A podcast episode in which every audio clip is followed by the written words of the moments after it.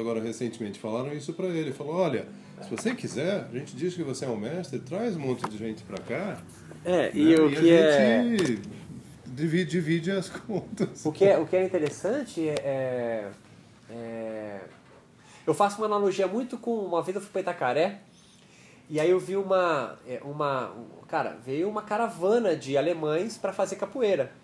Então chegavam na quarta-feira, aí eram apresentados na roda de capoeira na quinta, na quarta noite, aí tinha aula quinta, sexta, sábado, tem o batismo no domingo, batismo no domingo, saem com o berimbau, o cordão é, E o CD, certificado. o certificado e o CD. é, é, é. Cara, E aí o cara, pô, fiz capoeira No na Brasil, Bahia. Não é? Ah, é, não Na é só no Bahia, Brasil, é não na não só Bahia. na Bahia. É uma, há uma credibilidade muito maior, né? E não sabe nem gingar, né, cara? É muito, muito bacana isso.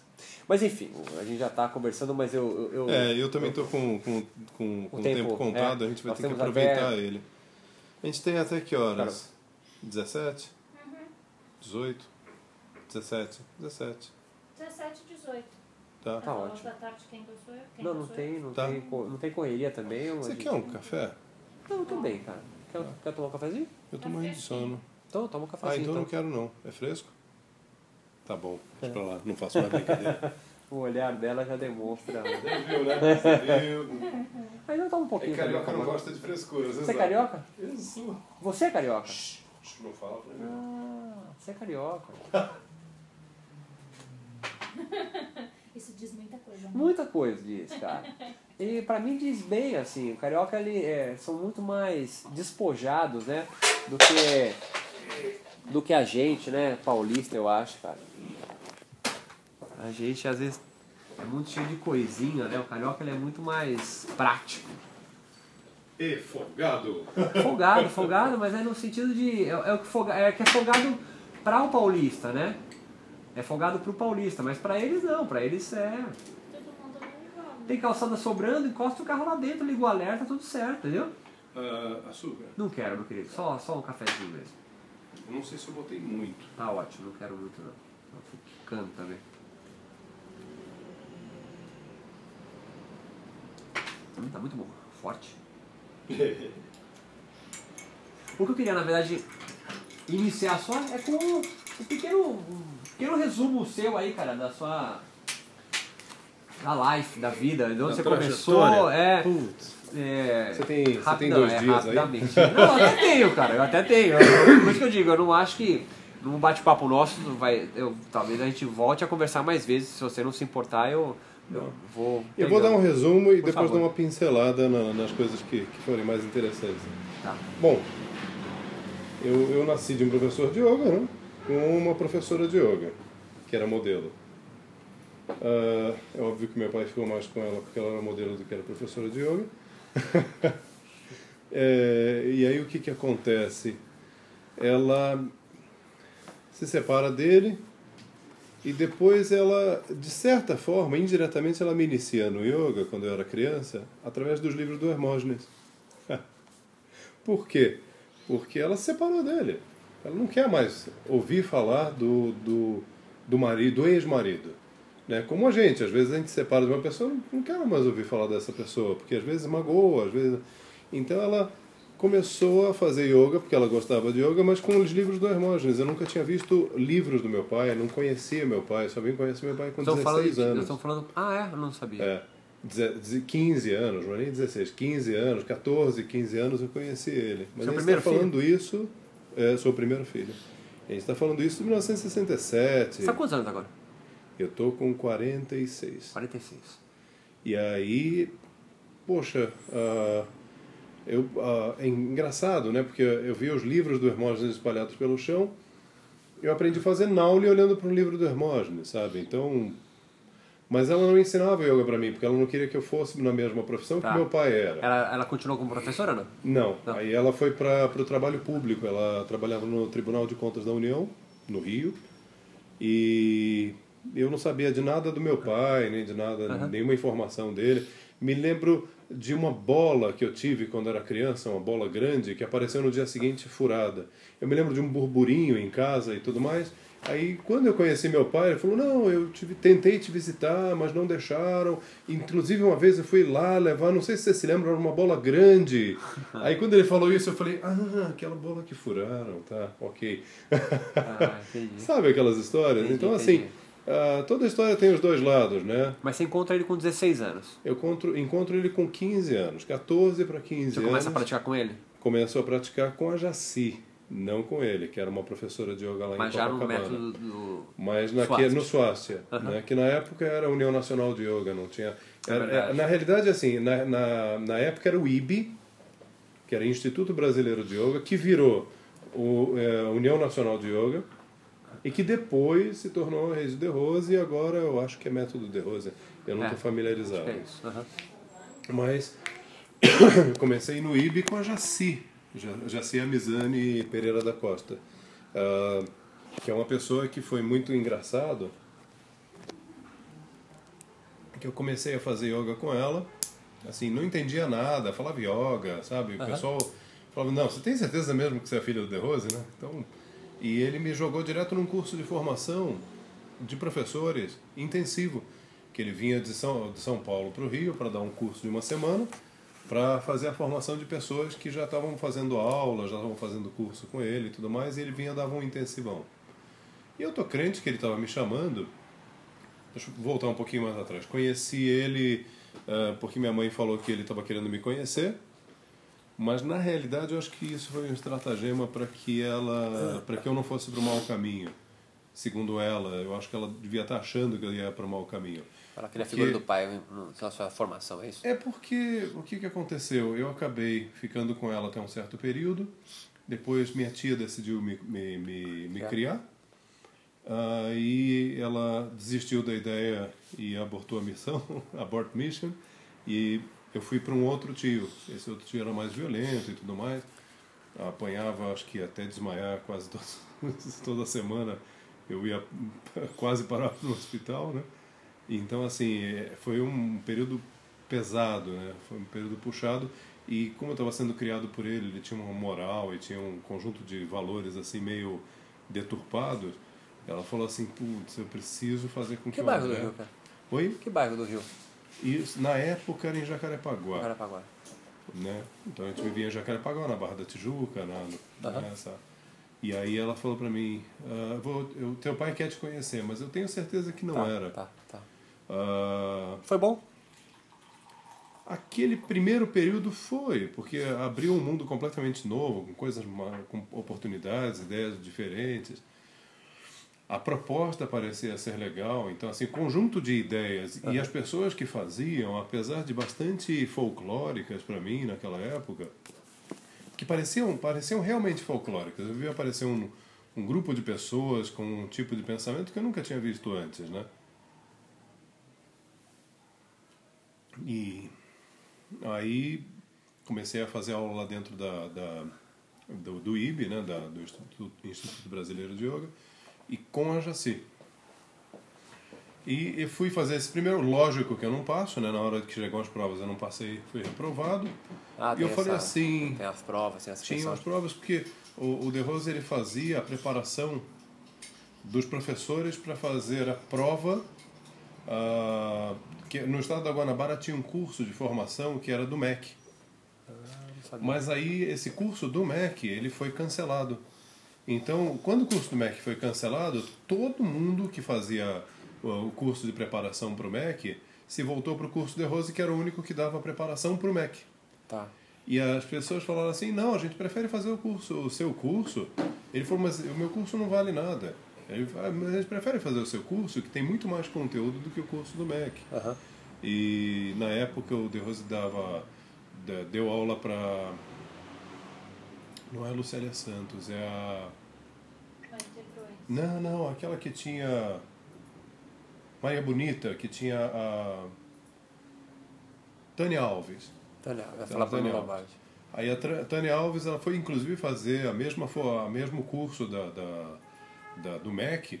Quando ela chegou nas provas ali para passar, o, o cara da banca falou assim: "Mas a sua porque apresentava uma aula simples, média e avançada no MEC, né? E aí a aula avançada dela eles julgaram que era muito avançada e falaram assim: mas essa aula avançada é muito avançada. Aí eles falaram, e se sua aula avançada for sorteada para uma turma iniciante?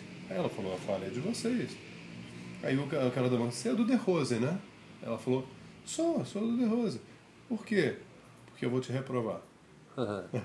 Aí ela foi dar aula Quem eram dela. esses. Quem, eram, quem julgava isso no MEC? Então, era um conjunto de professores da época que eu, eu não lembro agora quem eram. Isso está nebuloso Naquela na época, o, o cenário do yoga eram, eram quais os expoentes ali? Quais eram os, os grandes nomes ali? O, o- Messier Binot, ah, tá. ah, o... De Rose, Hermógenes já De estava? não? Rose, o Hermógenes já estava. O, o Caio Miranda já tinha falecido.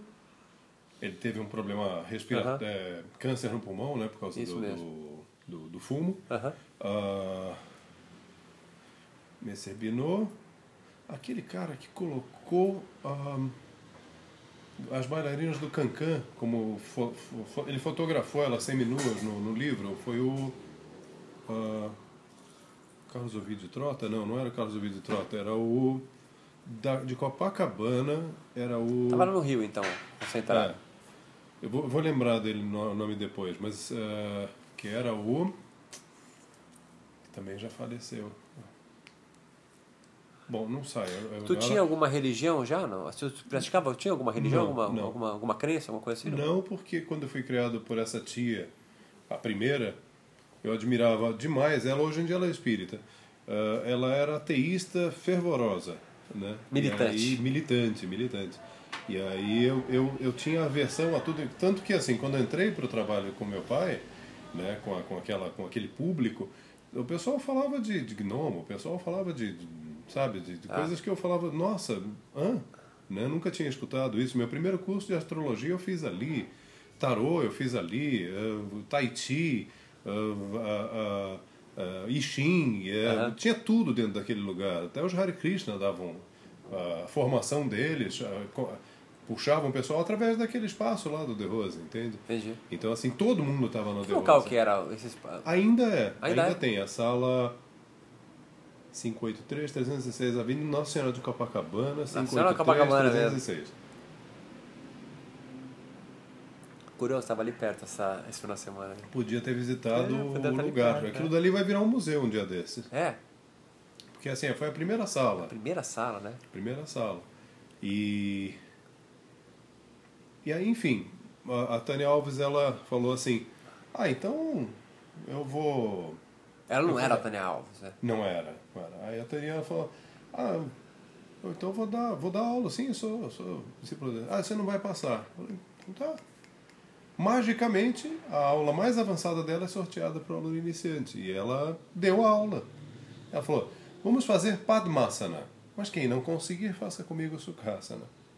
Vamos fazer Mahanatarajasana. Mas quem não conseguir, vai fazer o Ardhanatarajasana comigo. Então ela, ela deu a aula inteira Tá, tá falando opções. e dando opções. Terminou a aula, o cara queria contratar ela para dar aula no espaço dele.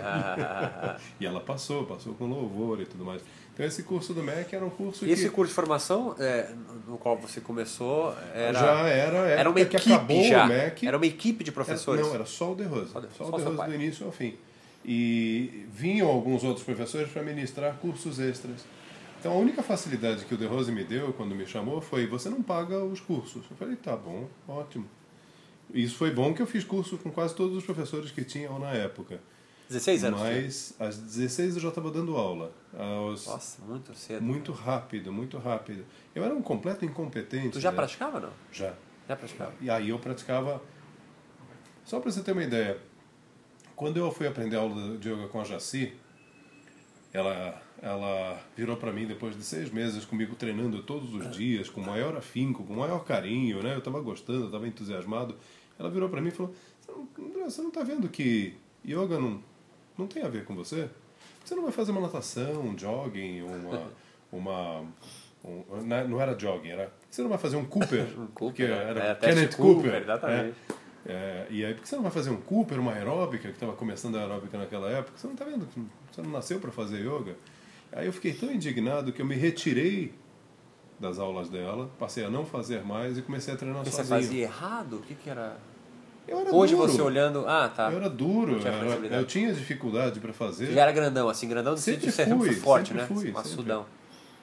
Eu era mais magro, mas ah, eu sempre fui com a ossatura muito Tu é larga, forte, o cara, corpo é muito muito forte, pesado e tal. Aí o que, que acontece? Eu comecei a treinar sozinho, treinar sozinho, treinar sozinho. Surgiu um evento aqui na, na, na- São Paulo? Como é que é o nome daquele lugar aqui? É Sesc, Sesc, né? Essa Então, Pompeia? Sesc Pompeia. Aí, nesse Sesc Pompeia, o pessoal falou assim, no meio de um do- da- dos eventos que estavam acontecendo, tava, tinha o Marcos Natali, que... Ah, o Marcos Natali é um outro professor interessante. Ele escreveu um zilhão de livros sobre ah, Karatê, Kung Fu, Capoeira, eh, Vajramusti, ah, ah, meditação transcendental, meditação budista, meditação... Ele escreveu li- livros de alimentação, livro... Sabe aquele autor que escreve um monte tá. de coisa? Ninguém sabe quem ele é depois, porque ele escreveu muita coisa, mas de assuntos Eu lembro diferentes. desse sobrenome aqui, Natali. Natali, Marcos Natali. Aí ele tem uma série de livros, de yoga também tem. A, a praia dele sempre foi meio arte marcial. E aí nesse, nesse congresso eu conheci ele, conheci uma série de pessoas de Hatha Yoga, que na época o pessoal do Hatha Yoga frequentava os congressos e Tá. tudo mais. Congresso de Yoga. Yoga, era um congresso, O que você falava sobre nesse congresso? Tudo, tudo que você pode imaginar sobre yoga. Aula de mantra, Já tinha aula de kriya, esse aula de viés asana. de, de terapia, o yoga? Ah, De cura de estresse, por exemplo? tinha, assim, já e- tinha essa, e- é, essa, e era- essa verve, não? Tinha, tinha, e era a coisa mais chata do mundo, porque assim. É, porque o, o pessoal eh, dividia o yoga naquela época em aqueles que fazem terapia e, consequentemente, fazem errado, e aqueles que fazem yoga e, portanto, estão defendendo. Ah, Ah, tinha essa, essa, Tinha, essa, essa tinha divisão essa- do essa certo e divisão. errado. Quem fazia por terapia era. era era considerado errado, errado- porque, não, afinal de contas, o yoga não foi criado para isso. tá, tinha não essa é- pegada ortodoxa, vamos dizer Tinha. assim, entre aspas, né? De, de, algum- de Ah, uma... Mas mesmo assim as pessoas se conversavam. Tá. Então, assim, elas não se hostilizavam. Elas frequentavam. A maioria falava assim: Ah, De Rose, você fala errado, mas é boa gente, né? Quando ele falava yoga, né? Ah, você fala errado, mas tudo bem, né? Você é Tá, boa tá, gente. tá. E era tudo, tudo muito leve, não, não tinha uma, uma coisa tão pesada quanto foi ocorrendo com o passar do Aham. tempo. E aí eu fui substituir um professor que faltou, ia ter uma apresentação, esse professor faltou, e aí nessa eu já estava treinando sozinho já há alguns meses, mas eu não tinha parâmetro do que eu estava fazendo, se eu estava melhor ou não estava. Depois dessa apresentação, as pessoas, ah, na, na hora da apresentação, eles falaram assim: André, você vai, mas a gente não vai falar o seu nome para não manchar, né? Porque você vai só dar uma substituída ali, você não Tá. precisa fazer nada muito importante, faz o que der. Era uma apresentação, assim. Era uma apresentação que eu estava cobrindo uma pessoa que faltou. Tá. Eles tinham que ter aquele momento ali para uma, preparar uma para um espécie de uma coreografia a ser seguida, É. assim, uma coisa assim, né?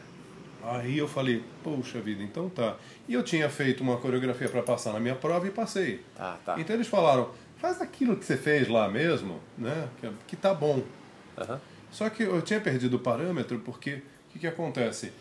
Em aulas de yoga, você tem os exercícios na época O que outro também, né? Pra ver, né? É, mas tem aqueles exercícios que todo mundo fala, mulher faz esses Tá, tá. e homem faz esses. Ah, tinha isso. Tinha, então o homem faz mais muscular na- nas sequências, a mulher faz uma coisa mais Tá. de flexibilidade e tal. E aí eu falei, tá, vou, vou fazer. Mas eu não tinha esse parâmetro, estava treinando sozinho. E aí eu fiz Tava alheio, todos. né? Aí quando eu fiz a minha demonstração, todo mundo ficou procurando o tal cara do Rio que tinha feito a demonstração. E aí o, o De Rose ficou preocupado, o pessoal da, da, da coordenação também, ninguém falou meu nome, porque eles falaram assim, putz, deve ser para reclamar, né? O que, que, que você Essa é a fez, primeira André? vez que você se apresentou assim. Aí o que, que você fez, André? Que todo mundo me perguntou. Eu falei, não, eu fiz o que deu para fazer, eu fiz lá os exercícios, fiz do, do meu jeito, vocês falaram que nem. Aí depois eles começaram, aí passou no dia seguinte, que eles eram, marcaram uma reunião para falar comigo. Aí eu falei, putz, mas o que, que foi, Você né? errou. Eu, eu fiz alguma coisa horrorosa, né? Aí eles falaram, então, André, a gente queria falar para você que as pessoas estão te procurando porque você fez alguma coisa muito diferente e a gente queria ver. Eu falei, como assim? Isso que você está falando é a equipe do, do Swastika. Do, Do evento. Do, do evento. Do- Do, do- evento e do, e do Swastika, porque era montado mais pelo pessoal do Tá. Né? Até então não tinha congressos assim de yoga e tal. Aham. Mas depois, logo depois, alguns dois, três anos depois, começaram a aparecer uma série de congressos de yoga de outras linhas, de outros grupos, Tá. com o Hermógenes e tal. Mas o De Rose ele começou essa ideia de congresso, ele falou para os outros professores, puxa, pode ter um congresso. Claro. Ah, tiveram outras reuniões, mas com, só com o pessoal de fora, só com o pessoal chamado tipo André Van Lisbeth, esse pessoal Tá. mais, mais eh, do exterior, mas feito ah, congresso brasileiro de yoga, não congresso internacional, foi, foi o De Rose que começou, né? Aí eles falaram, cara, mas o que, que você está fazendo é, é fora do comum. Eu falei, como fora do comum? Tá ruim? Não, tá excelente. Aí por causa dessa apresentação, eu comecei a rodar o país e depois fora do país para dar cursos. Porque as pessoas falaram, cara, você é o cara, você está fazendo coisas que ninguém faz. E aí eu falei, tá, mas eu não, tô fazendo porque... Tô fazendo porque é yoga, né? Porque eu, e não era uma coisa assim para para me mostrarem nada, Tu já tinha tímido, essa. não era já tinha pessoa- essa. é, a- a- o que, que era o yoga pra você naquela época ali? Tudo de errado. Era é, Como assim tudo? pegar menininhas em, em curso de tantra, é, fazer é, malabarismos, é, contorcionismo corporal impossível, impossíveis, né? Ah, fazer exercícios respiratórios com retenções e, mi- coisas mirabolantes, mas não era meditação. E por quê? Porque não era incentivado, e ainda não é incentivado em nenhuma escola, a parte meditativa, porque a parte corporal as pessoas veem, a meditação não. Tá. Então, mostra aí uma meditação. Agora, mostra uma posição física. Então, tem essa, essa diferença. Quando é que deu o start pra você disso? Quando eu saí, um pouquinho antes de sair da, da rede, né, que foi há uns 13 anos atrás, mas antes de decidir sair Você da tá falando rede... 2000 então. Eu estou falando de 2000. Então você Mas ficou. você- Eu fiquei quase 20 anos 20 lá. anos. É, fiquei 18, 17, 16 anos lá, com a ideia de que a parte corporal era a parte mais importante. Né? Tá. Importante pra quê? Então, Qual que é assim, né? a pegada era a demonstração, a pegada era deixar o corpo das pessoas mais forte, Era essa. é. com a, a perspectiva. Sabe quando as pessoas hoje em dia falam, estou fazendo curso de Tantra, mas não é para dar para todo mundo, não. Eu estou fazendo curso de Tantra, na realidade, para me evoluir espiritualmente. Ou seja, a- desculpa né, falar assim, mas uma puta desculpa esfarrapada do caramba, né? Porque o que negócio ele está querendo é sacanagem, ele está querendo dar, mas ele está querendo dar, pra- mas para depois ele não ter a culpa de que deu para todo mundo, ou transou com todo mundo, ou fez sexo. Falar, não, eu fiz para me evoluir espiritualmente. Então a gente tinha essa pegada da- dos exercícios físicos, falando, na realidade eu estou mexendo com a Kundalini, na realidade eu estou. Não era. Mas a gente começava a achar que era porque todo mundo tinha o mesmo diálogo. E falar se a gente fizesse corretamente as posições, isso naturalmente ia levar a gente a um estado interior de desenvolvimento. Eh, Na época a gente falava errado, ah, vai levar a gente à meta do yoga que é o samadhi, né? que a, o, o objetivo do yoga não é o samadhi, é moksha. Samadhi é um dos passos de Patanjali Ok. né? E aí a gente falava, não, isso é para levar ao samadhi, né? Mas a gente fazia exercício respiratório, a gente fazia exercício corporal, a gente fazia mudra, a gente fa... e tudo isso levaria à meditação. Então a meditação ela ficava relegada a um segundo plano, aonde isso ocorreria a qualquer momento se a gente continuasse mantendo aquele padrão de prática. Como se fosse algo assim, não precisa se preocupar com isso que isso vai acontecer. Então a meditação dedicada 20 minutos por dia, 30 minutos por dia, a gente achava que era o máximo. Tá. E não é o máximo, né? Aí, o que que A acontece? meditação, só para entender, ela é desvinculada da realização de asanas, né? Há uma prática de asanas, Tudo. Ah, ah, havia uma prática de mudra, mas rasta mudra, não as mudras que são encontradas no Hatha Hatha Yoga Pradipika, que é a assinatura do eu no coração, né? É, a gente fazia puja, que não é uma coisa que se pede para fazer, é uma coisa que o indiano faz espontaneamente, não precisa ter uma Tá. organização para falar, imagine para a sala isso, para o mestre aquilo, não tem, né? Ah, fazer esse mantra, né? Ah, na realidade, ninguém fazia mantra. Mantra, tecnicamente, é- é- são os versos védicos, né? O que, que a gente fazia, que é chamado de mantra hoje? dia? A gente fazia ou bhajan, ou, ou kirtana. Ki- Kirtana são celebrações, Entendi, né? entendi. Ou a gente fazia japa. Então, japa, kirtana e, e, e bhajan não são mantras, Não é são mantra. kirtan, japa e bhajan, né? Ou bidya, né? A gente fazia os bidyas. ah, mas com o nome de, de mantra, não como as afirmações védicas, né? não, não tinha nenhuma construção de afirmação. Era mantras em louvor a Shiva, ou mantras né, tipo Namah Shivaya, ou Jai Ganesha, ou, enfim, eram kirtanas mesmo, eram celebrações. Mas encaixadas num determinado momento, e depois a gente fazia ah, ah, as, ah, ah, pranayama, mas não como pranayama, a gente fazia exercício respiratório. Tá. Então, ao invés de fazer pranayama, era, era eh, Kapalabhati, eh, eh, Nadishodhana, Kapalabhati, Bhastrika, só exercício respiratório. Não tinha nenhuma condução para pranayama, né? E aí ficava respirando ao invés de fazer o... ah, logo depois tinha Kriya, eh, na realidade tinha o Shatkarmas, mas ali Tá. era separado como Kriya, então fazia-se uh, Neti, Basti, Dhauti... Havia Shavasana, Shavasana era antes disso tudo. O Shavasana ele era feito como um conjunto de técnicas acopladas a Yoga Nidra, mas no final da prática. Tá, as posturas aí. Aí depois Asana, mas não Asana como o espaço mítico, a- a- o espaço interior no coração. Ah, Fazia-se Asana como posição física. Tá. Tá? Que o intuito era é, a- a- os asanas de, Os asanas de fortalecer o corpo, criar uma, um controle sobre o corpo, lembrando que o corpo seria um resultado da cabeça, consequentemente, se você controla o corpo, você controla a cabeça. Tá. Ah, aí depois fazia-se, ao invés de fazer Shavasana como o Hatha Yoga faz, a gente fazia ah, Yoga Nidra, que era aquele método do Satyananda. E aí em seguida fazia-se Samyama, Tá. né? que é Dharana Dhyana Dhyana Samadhi, e aí a gente encerrava a aula assim. Então era esse conjunto, sendo que a parte de asanas ocupava a o, o maior peso dentro de- dessa sequência. Se a gente for pensar, essa prática é fabulosa. Só que não para uma hora. Leva uma prática dessa, você leva umas 4, 5 horas para fazer. Então, assim, é óbvio que fazia Rasta Mudra assim, fazia Puja assim, fazia mantra assim, fazia. E, e aí depois fazia Asana, depois um relaxamentozinho, meditaçãozinha, acabava a aula. Tá. Havia uma relação com a saúde e, e, e, e a evolução do yoga, havia uma relação direta.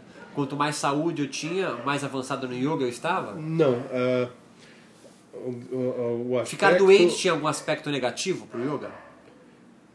Não, não, Não. não, tinha, mas... Ah, ah, eu tô gripado. Não, você não realizou. eh, Não, você está gripado não pratica.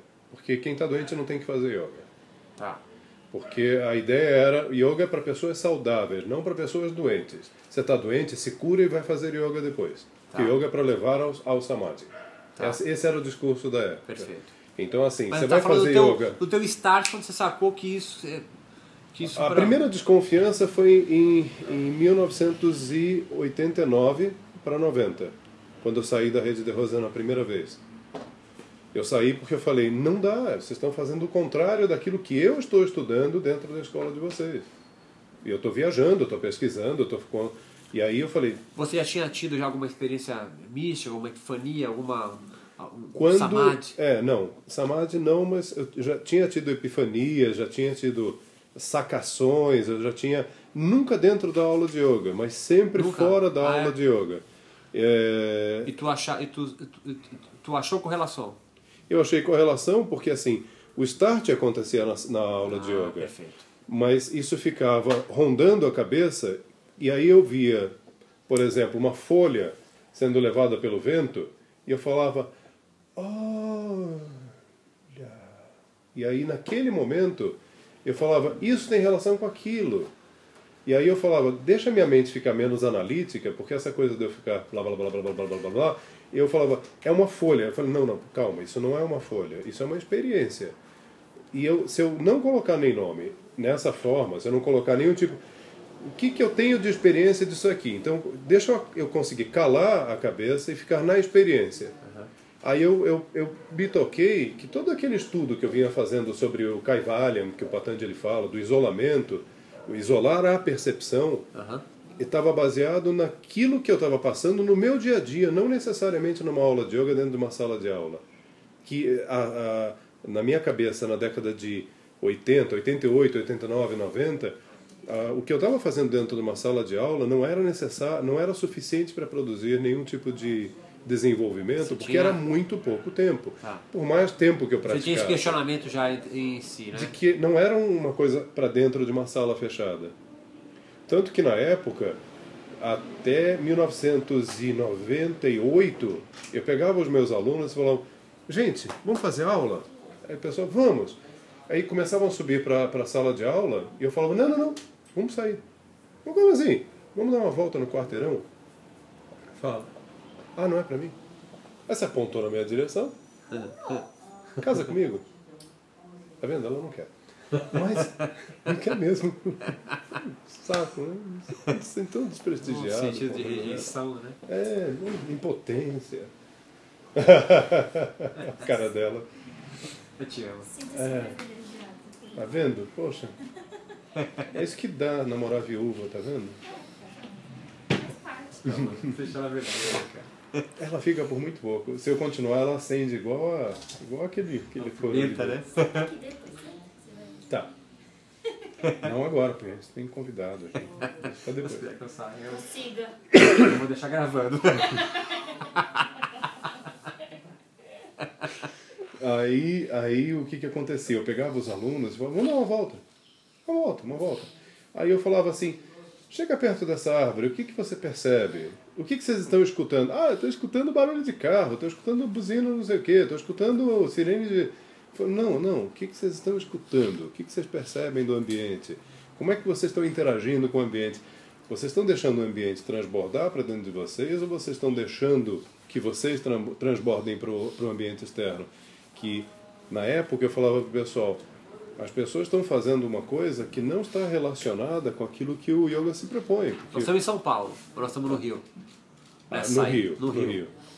Ah, aqui em São Paulo é que eu botei o pessoal para caminhar dentro do shopping descalço, que é outro paradigma que a gente tem disso, que cara, fala assim, disso. vamos tirar o sapato, né? O pessoal tirou o sapato, e falou, ai, mas a escada rolante pode rasgar o meu pé, né? E dói pisar nisso daqui, é gelado. Tua perspectiva, né? e tu, teu objetivo qual é, desde essa primeira saída dessa pra, primeira saída era falar para as pessoas, yoga não se faz dentro de uma sala de pra aula. quebrar esse paradigma? Para as pessoas se acostumarem que o yoga era uma coisa muito mais ampla e que se vivia Tá. a prática de yoga.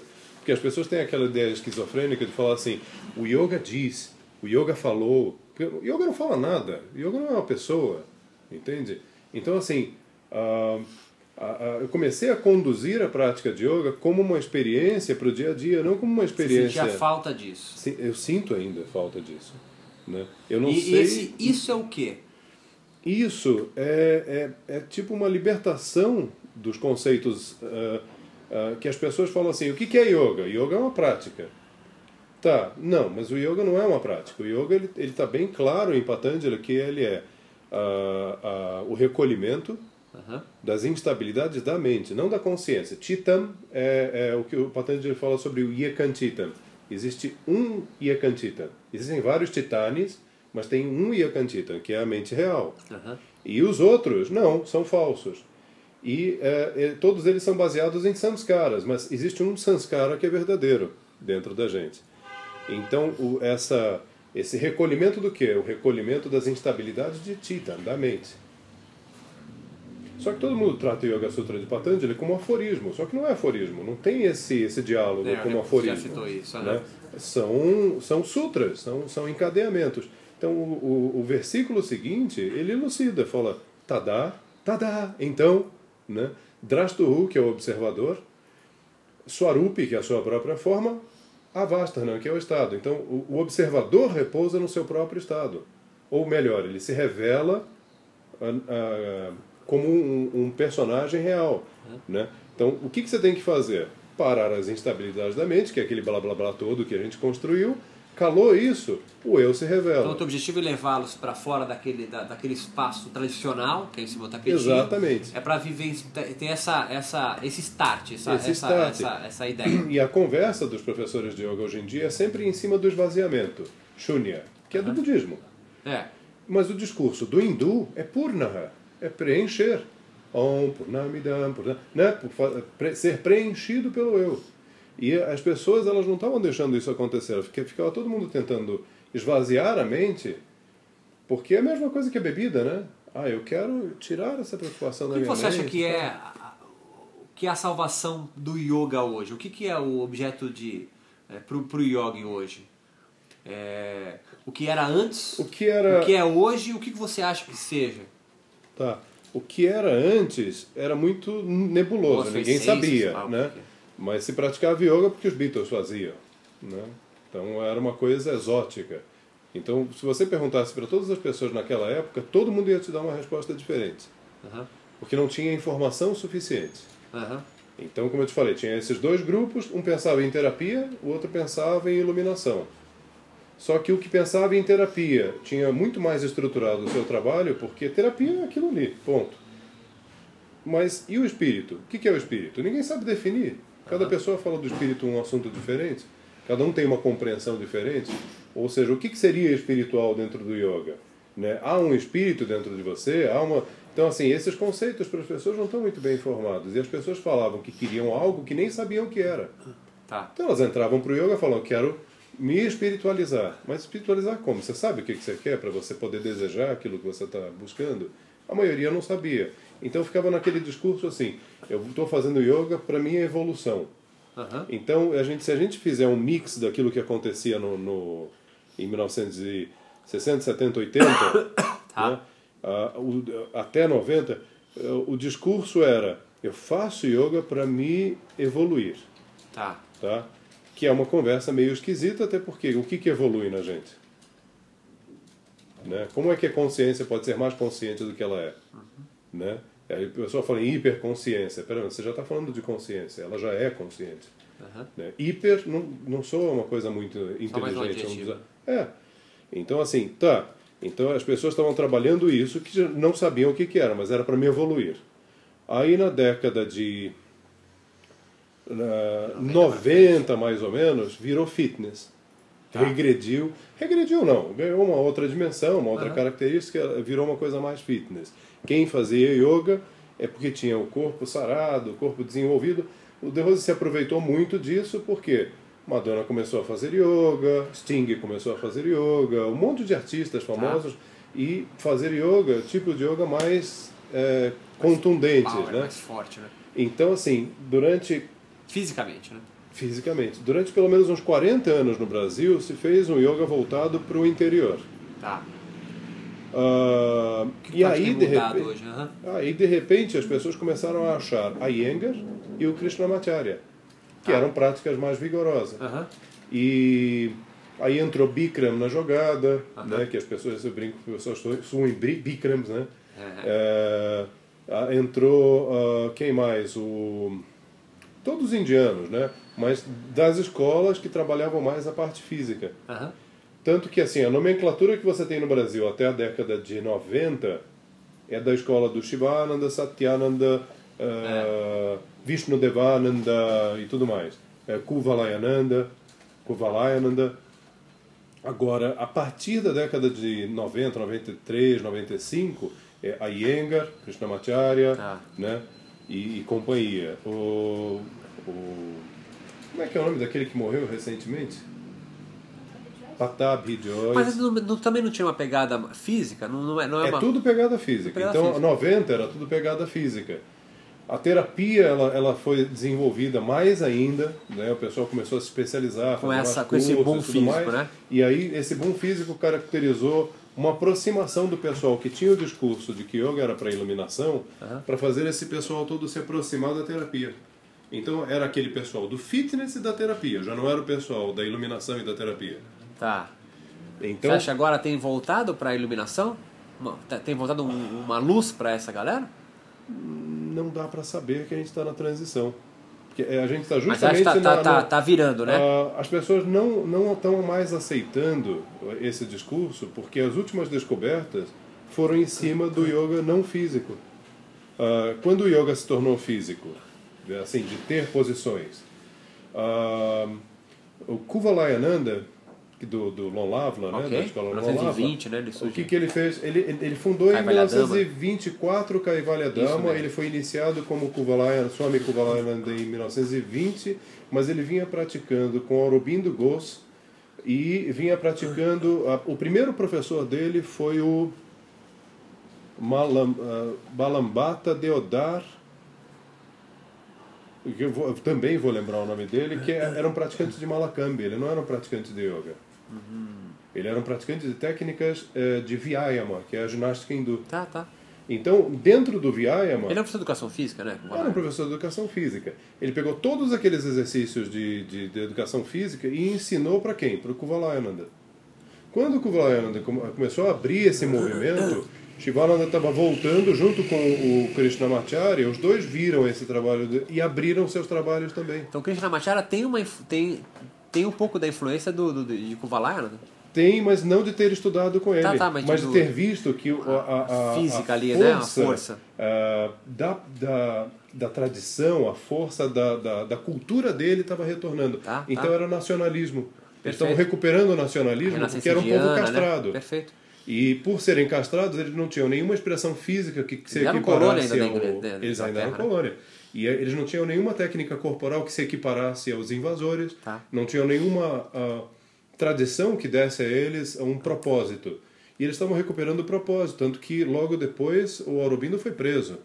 Isso mesmo. Né? E aí ele foi preso e, e desenvolveu por Neogali. Mas ele influenciou o pensamento do Kuvalayananda. Quem tu acha que agora tem, tem, tem fomentado essa transição da fisicalidade, talvez uma pegada mais espiritual, agora? Você consegue encontrar algum? Agora, eu, eu consigo que são as novas descobertas sobre yoga. De que vem de lá de fora ou daqui?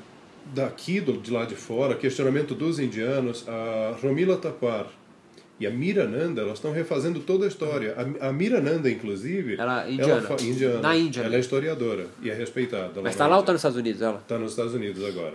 Lógico. Senão ela morre lá. Tentaram matar a Mirananda, a, a Romila Tapar, né? porque ela mudou a história da No Brasil, Índia. quem vem com, esse, com, essa galera? Você? O Carlos Eduardo Carlos Eduardo? Barbosa, Carlos Eduardo é Barbosa. Da, da- do, do sânscrito. Ah, eu. E agora quem mais? Nossa, desse pessoal, o Marcos Tacolini, que agora está nos Estados Unidos. Você, chama, você chamaria de uma espécie de um resgate do yoga? Eu espero que não. Eu, eu, eu, eu colocaria como um- uma correção de, de direção. Porque essa coisa de resgate do yoga é aquela pessoa que levanta a bandeira e fala que tem a Tá. verdade. E aí tem o mesmo problema que o senhor De Rose teve. Porque a partir do momento que ele levantou que tem uma verdade, Tá. ele tem que manter ela, mesmo quando ela vira uma mentira. Tá, então. Por exemplo, De Rose fala que yoga é união. Quase todo mundo fala. Mas não é. A palavra união em sânscrito é outra. Tem outra yoga, palavra. yoga também não é uma terapia. Não, não é uma terapia. Não é uma terapia Pode se utilizar para, para uma mas terapia. não é uma terapia. natação. Tá, ok. Natação é um esporte, não é uma terapia. Aham. Mas ela pode ser usada sem problema nenhum. Essa pegada forte do relaxamento que, que tá no yoga, você acha que ela, ela vem ainda agregada com a, com a questão da, da, da terapia? Ou não? Já vem com essa levada nova, sei lá, não qual Ela, termo já ela, ela utilizado? tem que- três coisas. Ah, No Brasil, essa vertente da- do relaxamento veio com o Caio Miranda, que escreveu o Laya Yoga. Tá. Só que Laya Yoga é outra coisa. Quando o, o Caio Miranda colocou Laya Yoga, ele colocou só a prática de relaxamento. E veio também. Ah, A Inga também tem um pouco disso, né? Da, da técnica, pra, pra, é, postura restaurativa, ele também tem uma. Também tem, tem para encontrar a- a- os vapores do corpo, para Ah. soltar, que é o. Como é que é? Gases. Ah, liberar gases. É, não sai o nome, gente. Oh, é, não é Shanka, Shanka Prakshala, né? É, como é que gases escondidos? Gases escondidos. Ah, em sânscrito, eu quero em sânscrito, não quero em português, que aí ele Não, lembra. mas assim, não, não tem, não Então, tem problema. Eu de quero- fazer essa O importante- liberação. importante pra Mas tem. O que você tem falado pra mim, tem falado para mim que é um, é dado novo pra mim, assim, importante. De... O quê? De que yoga não é Da- união? Não, não, não, não, não. Ah. Dessas fases históricas, vamos dizer assim, né? De transição, pra mim é importante. Você diz então que há uma espécie de, não de resgate, mas de, não sei uma palavra nova, né? Mas de um, um Então, surgimento. O que, que as pessoas nova- perceberam agora? Perceberam que o yoga não é uma coisa é, escondida ou secreta. Ah, um Que você pode rastrear a história do yoga porque ele está dentro da cultura sânscrita. O- todos os termos de yoga e todos os. as- Não é nada novo. Não é. Então, se Então você tá pode ir agora. na literatura e obter dentro da própria É literatura. uma nova leitura, não? É uma leitura correta. É uma nova leitura feita não por eh, ocidentais, Ok. pelo pensamento ocidental, feito a partir do pensamento do indiano. Não do colonizador. Nem do colonizador, nem do indiano daquela época, Tá. porque ele era Tá bom. completamente ignorante. Tá. O, o, o, Talvez a Índia nem exista mais, né? o inglês ele se certificou de acabar com o, o pensamento hindu, né, para ocidentalizar, para dizer que o que ele tinha era ruim, o que eles tinham era melhor. Tá. Mas uh, e hoje em dia ainda tem aquela política. Eu cheguei na Índia e, e um empresário da, de diamantes que a gente uh, partilhou mesmo um avião com ela para a Índia na, na tá falando ah, agora. Da, Tá falando É, agora. O que que aconteceu? Ele virou para mim e falou assim, é, bêbado na Índia.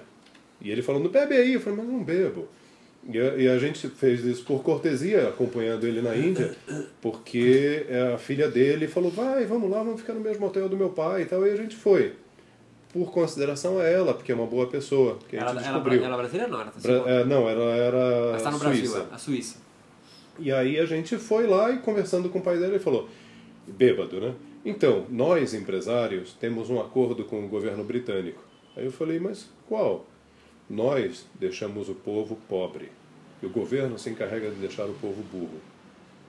Aí eu falei, "Putz, é, qua- quase que eu falei assim, que absurdo. Eu falei, mas no Brasil fazem a mesma coisa, Tá? né? Então Então, eles estão descobrindo uma Índia, né? E um yoga, né? É um yoga desvinculado do hinduísmo, não? Quase. É um yoga desvinculado do É hinduísmo. quase, é quase. Ele não chega a ser desvinculado do hinduísmo, mas... eh, Porque, O obviamente, yoga- o tem yoga influência, veio, né? é, tem influência. O yoga veio do Samkhya. Mas o Samkhya não veio do hinduísmo. Ok. Ele veio correndo paralelo ao hinduísmo. Não, Mas era ele uma- teve um ponto de partida. Aham. Esse ponto de partida foi em comum tanto para os Vedas quanto para o Samkhya. Então, enquanto, quando ele se abriu, eles correram paralelamente. Eles conversavam entre si.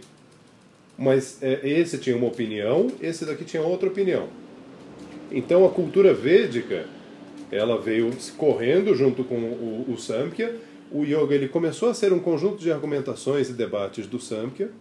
Num determinado momento, as Upanishadas, principalmente a Suetaswatara, que é a primeira que fala, inclusive em Shiva, não como personagem, mas como o nome do eu aqui dentro dessa coordenada. Shiva significa benfazejo, aquele que faz bem. Ou seja, a gente tem algo bom dentro da gente. Mas levando em consideração que todo mundo. Porque Brahma, do lado de fora, Brahma é o quê? Ele pode ser bom ou mal. Uma chuva, uma erupção vulcânica. É linda de se ver. Mas caindo na sua cabeça não é mais. Uhum. Então ela tem esse aspecto dual. Brahma era um dos engordadores de gado, né? porque os Brahmanis. É, a palavra Brahma significa engordar. Né? Por quê? Eles engordavam o gado nos pastos da, férteis da, do, do Vale do Indo e tinham comércio com aquele povo. Então eles iam, engordavam o gado e tal. E esses Brahmanes, a ideia deles é que Brahma é uma entidade universal. Essa entidade universal ela é, é- ela é aspecto dual. Dentro do coração, ela é Shiva. Então a Svetaswatara Upanishad ela cita Shiva como epíteto de Brahma. Ou seja, Brahma e Shiva são a mesma coisa. Não são personagens diferentes. Shiva Uhum. vem de Shri, que é inchaço. Olha só, engorda e inchaço.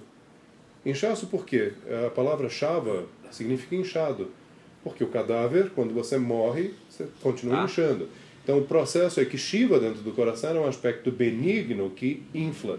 Ele é crescente e toma conta do, do seu interior.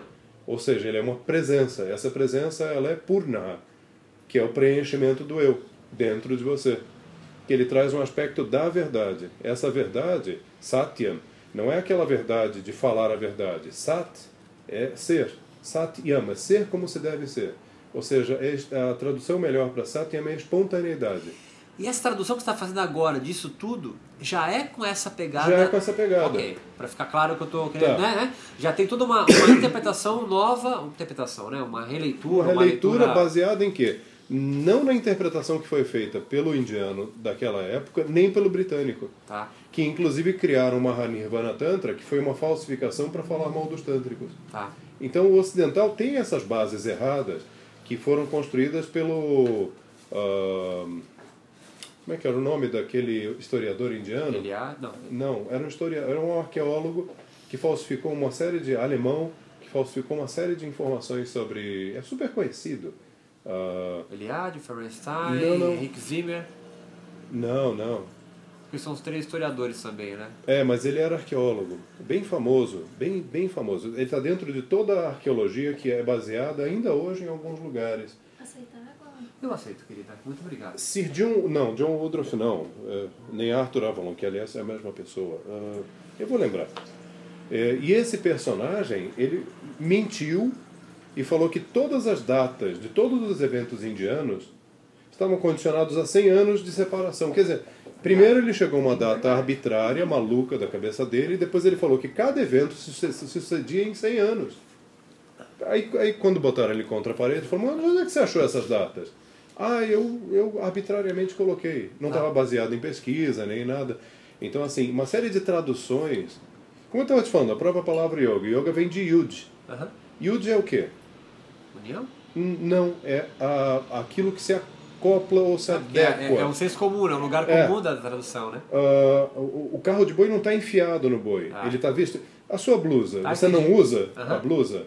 Então você pode dizer assim, ela está apertada? Não. Não. É baby look? Aí você fica preso? Não. Ela está folgada e você fica esbarrando nas coisas? Não. Não. Ela está adequada à forma do seu corpo. Então a palavra yoga ela significa uso, meio, aplicação, método ou adequado, algo que se adequa. É uma adequação. Você vai se adequar. Então, o Yud, ali naquele caso, ele fala, faz referência ao como o carro de boi se encaixa no boi, mas não se insere no boi ou é costurado dentro do boi. Tá, ele, não, tá, tá. ele não está unido ao boi, ele está São, adequado. são, são de- separados, né? Mas unidos, é, acoplados. ou seja, uso. Aham. Aliás, quando a- a- o grande erro que as pessoas colocam dos vários estilos de yoga é chegar e falar, a Bhagavad Gita fala sobre vários tipos de yoga. É, um outro lugar comum. Não.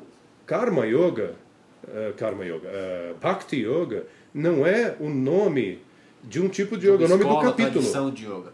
E, a- a- e ali fala o uso do, do- da Bhakti. Então- Então, ele fala de usar a Bhakti. Então, assim, toda, toda essas, essas novas eh, essas novas visões, interpretações eh, do yoga advém desse terceiro período, vamos dizer assim, moderno, moderno da, da história. Só ele- me a gente não está fazendo uma leitura baseada no ranço que vem sendo passado, Tá. que ninguém quer questionar os Vocês outros. resolveram não questionar, mas voltar lá e vir Vamos fazer ver a sua se própria. é isso mesmo. É. Ok. E aí a gente descobriu que, por exemplo, quando uma Upanishada falava sobre mantra yoga, naquela época não tinha mantra yoga. Era o uso do mantra sobre esse, esse esse aspecto. Ah, yoga Sutra de Patanjali. Kriya Yoga. Não tem Kriya Yoga no, no Yoga Sutra de Patanjali. O yoga ali, ele não está relacionado, porque yoga é uma palavra, existia antes do yoga iniciar. Ah, claro. Então, essa palavra yoga ali naquele momento no texto não se refere à prática de yoga, se refere ao uso das atividades. Quais são as atividades? Tapa, Swadhyaya e Ishvara Pranidhana. Por que, que ele repetiria Tapa, Swadhyaya e Ishvara Pranidhana dentro dos yamas e niyamas mais tarde? Não, não, não tem nexo, Aham. entende? Ainda mais ele é Então, um cara super conciso, né? Conciso. Então ele estava fazendo o quê? Um conjunto de amarrações e falando que as atividades do yoga são essas. E como o yoga tem essa a palavra de, de acomodar, né, de adaptar-se, ele também parece ter se adaptado às diversas sociedades onde ele, onde ele esteve, onde ele se, onde se apresentou. É, De adequação. É, de adequação, certa enfim, estou é. usando né, um, um jogo de palavras aqui, né? Você acha que no, que no Brasil houve um Yud, né? Houve alguma adaptação? É além do bem e do inteiro. mal, né? Além do Isso bem, acontece né? o tempo inteiro. Com o Brasil, o que você acha que ele teve de adaptação? Eu digo porque assim, eu já vi, eu já vi é, em gira de esquerda de Umbanda, um, um- uma das pessoas, incorporar um dos, do- do- das entidades ali, falando de, de nomenclaturas é, do yoga. É, obviamente com influência daquele médio, né? É, é, então eu falo nesse sentido. Há alguma imbricação no Brasil do yoga ou ele está imaculado nisso? Com as religiões brasileiras? Então, ah, esse sincretismo ele acontece de uma forma muito, ah, muito pouco visível. Tá? Por quê? Porque os professores de yoga que têm as suas crenças, eles passam boa parte das suas crenças no discurso da aula. Então isso não fica visível. Aham. Então Quase assim, uma herança do yoga mesmo, né? é, então a pessoa Moral, ela né? vai passando a sua a sua Sim. a sua vertente, a sua seu conjunto de crenças e ideias Ok. dentro daquilo e muitas vezes usa o yoga para fazer um panfleto religioso ou político das suas próprias ideias. Tá. Que no caso do meu pai ele faz todo um, um conjunto de discursos para viabilizar as ideias dele. Então ele pega tudo aquilo que o yoga concorda com ele e monta de uma forma que favorece ele Quais são as suas influências? Qual é o seu discurso na tua prática? Olha, Na- nesse momento, o meu discurso ele está muito em cima da escola do. É, uma influência importante foi a Indra Devi, né? Ah, foi ah, o Shivananda, a, a escola do Shivananda, ela foi muito forte. A, a maneira de pensar da escola do Satyananda, que é também uma, é uma herança do, do, do Shivananda. Ah, eu, sem querer, absorvi algumas coisas do Iyengar também, mas da parte corporal, Tá. porque ela foi uma das bases para a pesquisa que eu fiz para lançar o primeiro livro na Europa, né, na, na O livro é o, o que livro de foi que eu, eu coloquei de dentro do livro do meu pai. Não. Ah, tá. O seu primeiro livro. E aí, não, do livro dele. Ou Você seja, escreveu uma- na uma- um época de eu escrevi o capítulo e ele colocou ah, o De meu que livro nós estamos falando? é Prática de Yoga Avançado, Tá. na Espanha. Na Espanha. Aí, é, naquela época, ele se tornou o maior livro no mundo porque tinha 2.111 posições.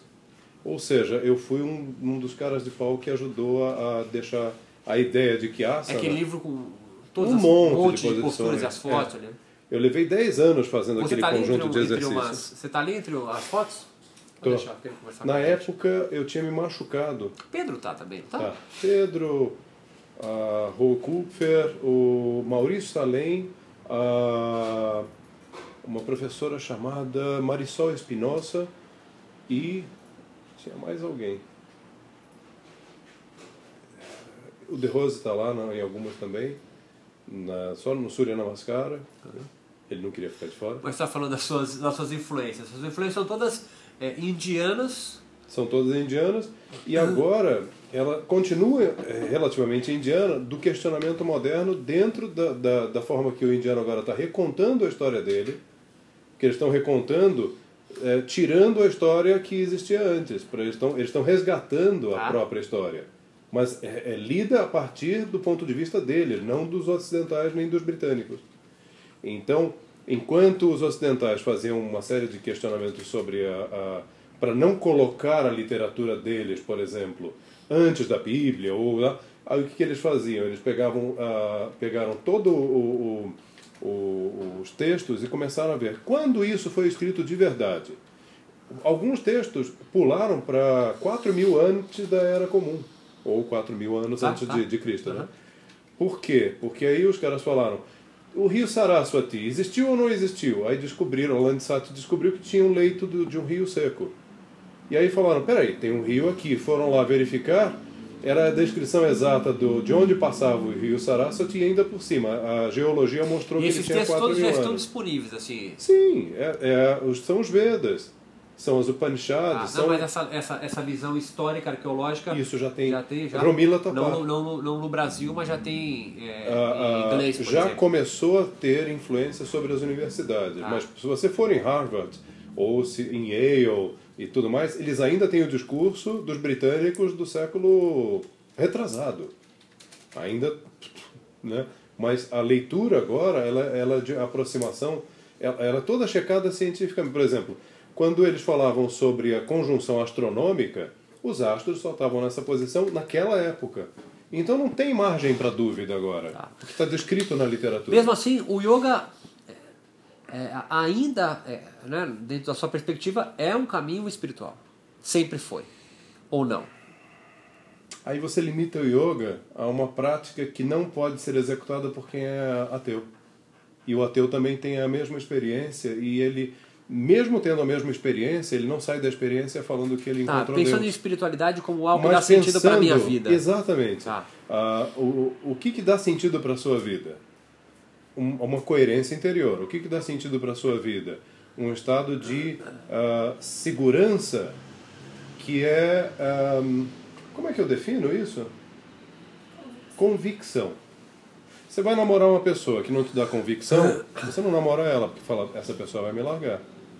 Se a mulher ela não namora um cara que ela não fale, poxa, esse cara tem convicção. A convicção é que ela ordena a nossa cabeça, ela nos dá certeza. Então Deus não é preciso no yoga. Dentro do yoga não, porque... Ishvara é o que? O Ishvara. Ishvara, o eu no coração. Eu no coração. Esse eu, ele está relacionado com a consciência dentro de cada um. Mas não necessariamente Deus. Tá. E não necessariamente. Então a, o- a reencarnação também não tem, não tem Pro sentido. yoga não tem yoga sentido não tem sentido nenhum. nenhum. Ah, tem sentido para a cultura hindu, mas para o Tá. yogi, essa, a, a Então, história esse, então esse desvinculamento do hinduísmo tem, tem, tem, o seu, tem essa questão também, né? De, de, Sim. de, de, sim, de sim, né? De sim. Por exemplo, Shiva, na origem, na Suetasvatara Upanishad, não era o nome de um deus. Era o nome da alma humana. Quem é Shiva? Shiva é, o- é aquele que faz bem. Ah, que mais tarde foi aproveitado pela cultura tântrica, falando em Shiva, já o personagem, e a assinatura dele no coração. Eu lembro de uma nota de rodapé do livro do, acho que se não me engano, aquele Laranjinha Asanas de Kuvalayana, Ah, que ele é, diz legal. é, é, é, é, é, os ateus é, é, podem se beneficiar da prática de yoga, mas os teístas se beneficiam muito mais. Do que, que ele se refere? Ah, isso só perguntando para ele agora. Porque, a- Porque os dois podem se beneficiar. os dois podem se Da beneficiar. me- exatamente da mesma coisa. Mas eu acho, conhecendo o Kuvalayananda, é, ele estava falando que ele se interessava em fazer com que os ocidentais reconhecessem que aquilo que ele fazia era muito bom. Aham.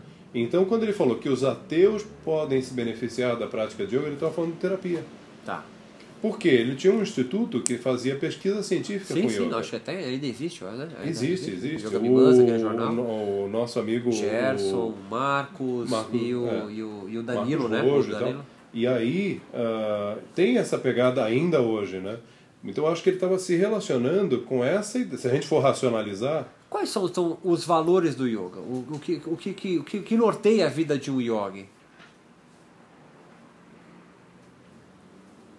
Acho que o, o valor mais importante é a realização do eu, trazer o eu para se manifestar no mundo. E o que, qual é o obstáculo para isso acontecer? Posso te ensinar yoga em cinco minutos, fazendo Claro. aquela, aquele papel de. de, de ah, uma vez eu estava numa entrevista, pela pessoa me falou assim: você explicaria o que é yoga em cinco minutos? Eu, falei- eu já ia falar que não. Aí eu falei: não, mas sim. É, você- vamos fazer o seguinte. Aí eu olhei para a câmera e falei: vocês estão aí olhando, vocês estão aí olhando para cá, que são os espectadores, né? Os espectadores, vocês estão me vendo? Eu sou vocês? Vocês devem ter respondido que não, obviamente. Você está aí e você consegue me ver aqui. Então você tem uma percepção do lado de fora. Eu vejo vocês, eu vejo o mundo, eu vejo as coisas. Olhe para sua televisão, olhe para os objetos que estão à sua volta. Eles são você? Não. Vocês devem ter respondido: não, eu não sou. Então vamos fazer só uma experiência? Fechem os olhos. Aí eu virei para ela e falei: fecha os olhos também. Você consegue perceber que você pensa? Você consegue perceber a articulação do pensamento? Aí ela virou para mim e falou: é, Eu estou percebendo, eu percebo o que eu penso. Então, você conseguiu ver o seu pensamento? Conseguiu percebê-lo? Conseguiu ver ele? Ele falou: Sim, eu consegui ver, que eu penso. Aí eu falei: Então pronto, nossa experiência acabou. Entenderam? Aí ela falou: Mas como assim? Então, é muito fácil. Se você de olhos abertos abre os olhos e vê o mundo, fecha os olhos e vê o seu pensamento, quem é que pensa? Aí ela falou, eu. Falei, eu quem? Eu, eu estava pensando. Peraí, calma. Se você vê o seu pensamento, você é, é o Drashtuhu, né? Você é o observador. O pensamento é o objeto a ser visto. Então você não é o seu pensamento, você é o observador. E o observador não está racionalizando, não está pensando, não está. Ele é. Você consegue pôr isso em prática? Você consegue trazer o eu para ser posto em prática sem o pensamento? Você consegue simplesmente ser? Que é o que o yoga fala, o argumento do, hinduísmo também, que é purna, é se preencher. Você se preenche pelo eu. Enquanto o budismo tenta se esvaziar do eu, se esvaziar de. O yoga ele tem o preenchimento pelo eu. E esse eu é o quê? Shiva. E o que, que me. me, me- o que que é o qual que é o meu obstáculo para isso não acontecer? Patanjali descreve todos os obstáculos que a pessoa tem que evitar. Quais são? que são a indolência, a falta de, de, de percepção. Ah, então tá. a pessoa Me precisa remeta- o quê? a pessoa precisa. Não, não precisa. A pessoa ela estaria se identificando com as misérias existenciais, ao invés dele se identificar com a realização dele no mundo. Então, por exemplo, você nasceu para fazer algo. Qual o seu dharma? Você não sabe qual é o seu propósito de vida, você vai para onde? Vai fazer o quê? Você nasceu numa família que é de médicos. E todo mundo na sua família fala: você tem que ser médico. Mas você é um flautista. Você acha que você vai ser feliz? Você nasceu para ser flautista e vai ser médico. Vai ser um médico rico, famoso e frustrado. Então você não se põe em prática. Então você veio fazer algo e não está fazendo. Isso é um despropósito. Isso te desorganiza, te entristece, te tira o E eu propósito de descobri vida. o que eu sou, flautista, O médico. que quer que É a seja. prática de yoga que vai me revelar. Não, é você se pôr em prática no mundo. Não é o yoga posto em prática para revelar algo, é você se colocar em prática sendo aquilo que você é, seja lá o que for.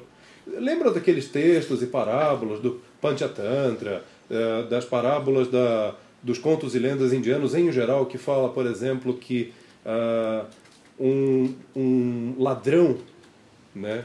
Um ladrão foi roubar uma joia dentro de um. E aí o rei estava lá, e aí o, o que aconteceu foi uma, uma série de, de coincidências e tal, e aí esse ladrão é pego junto com o rei. Aí o ladrão, né, o que, que acontece nesse, nessa, nessa brincadeira toda, é que não reconhecem o rei e tal, não, não sei se você se lembra dessa parábola.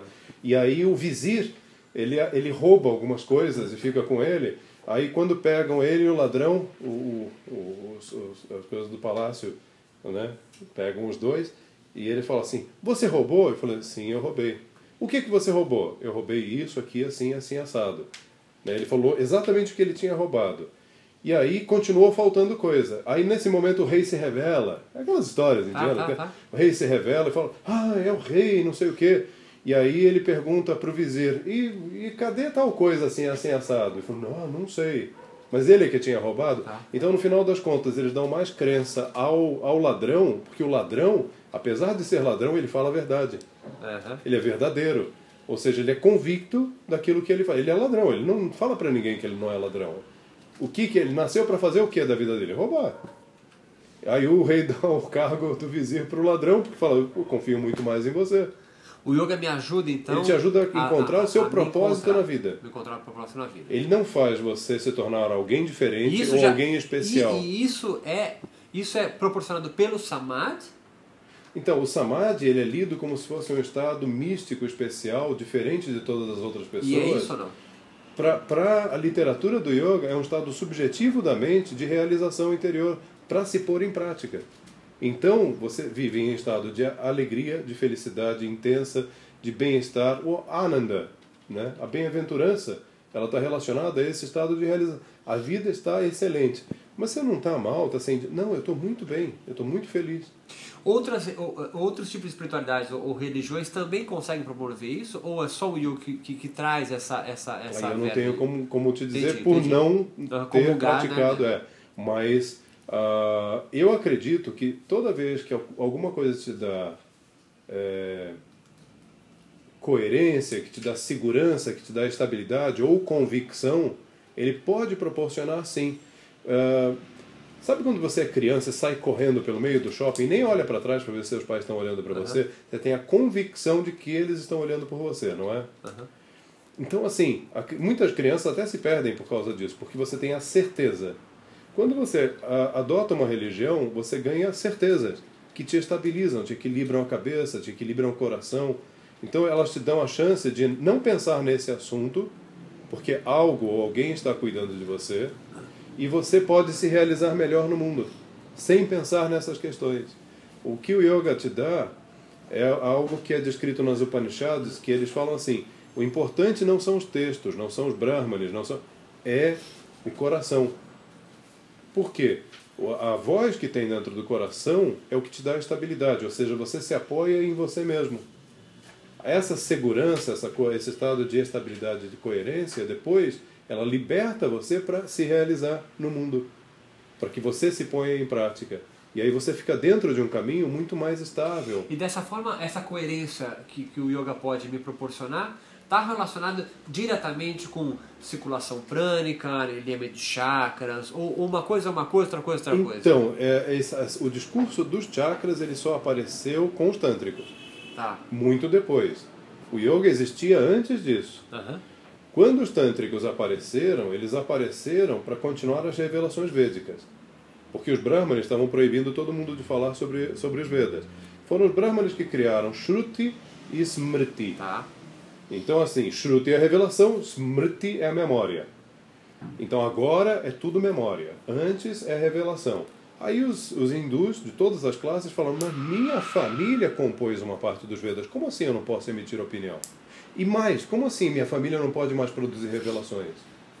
O que, que eles fizeram? Como boa parte dessa... ah, não sei se você sabe, Vishwamitra foi o compositor do, do que todo mundo fala erroneamente como Gayatri. Tá. Né? Gayatri, na realidade, é Savitri Mantra. Não, Gayatri Sabia. é uma métrica. Tá. Uma métrica que pode ter várias outras formas, sons. E, Ah, e- tá. então, são vários Gayatris. Um dos Gayatris que acabou sendo chamado de O Gayatri, Ah. é, ou Savitri Mantra, ele fala sobre o Sol. Savita, né? de Savitura. Né? Savita é o Sol que se encontra abaixo da linha do horizonte. E esse Sol, ele produz o quê? O crescimento das plantas, de onde você tira a seiva e produz o soma. Então, o Savita, ele inspira o quê? A meditação. Esse mantra, se o indiano souber esse mantra, ele não precisa ler os Vedas. É, isso você deve ter lido Tá. na literatura. Várias. Então, assim, como um mantra como esse pode resumir os Vedas? Pode, tranquilamente, porque ele tem a essência dos Vedas descrito naquelas eh, 25 ah, ah, estrofes. Ah, que inclusive Gayatri é isso, são as 25 estrofes, né? a montagem de 25 estrofes. Ah, perdi a argumentação que eu ia começar. Me, me... Ah, sim, e aí os, os hi- hindus, né, eles falaram, como assim?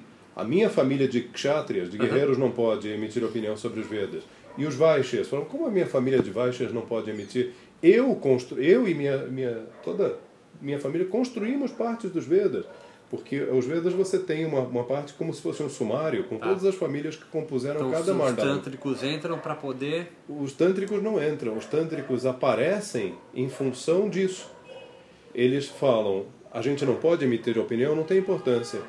Ah, Como eles trabalhavam como mascates, como eles trabalhavam como artífices, ah, dentro da- das famílias, para a família ter poder, o meu kula tem poder se ele sabe fazer algo que a sua família não sabe. Ok. Então eu produzo um chinelo que a sua Ofício. família não produz. Dentro desses ofícios que a minha família faz, ela tem ah, uma linguagem chamada Sandhyabhasa, que é a linguagem crepuscular. Ou seja, está escrito ali, está claro, mas ela tem trocadilhos. Por exemplo, na Hatha Yoga Pradipika, quando eles falam ah, ao contrário de nós, os kapálicas fazem a beberagem do amarole, que é a urina. Tá? Você descarta a primeira parte, descarta a segunda parte e bebe a do meio. Quem escreveu o Hatha Yoga, Hatha Yoga Pradipika? Quem escreveu a Pradipika? Foram os Nathas. Aham. Então, quando eles falam ao contrário de nós, os capálicas, que são de outra seita tântrica, os capálicas fazem a beberagem da urina, quer dizer, nós não tomamos urina, meu amigo. Não precisa tomar urina, são os capálicas que fazem isso.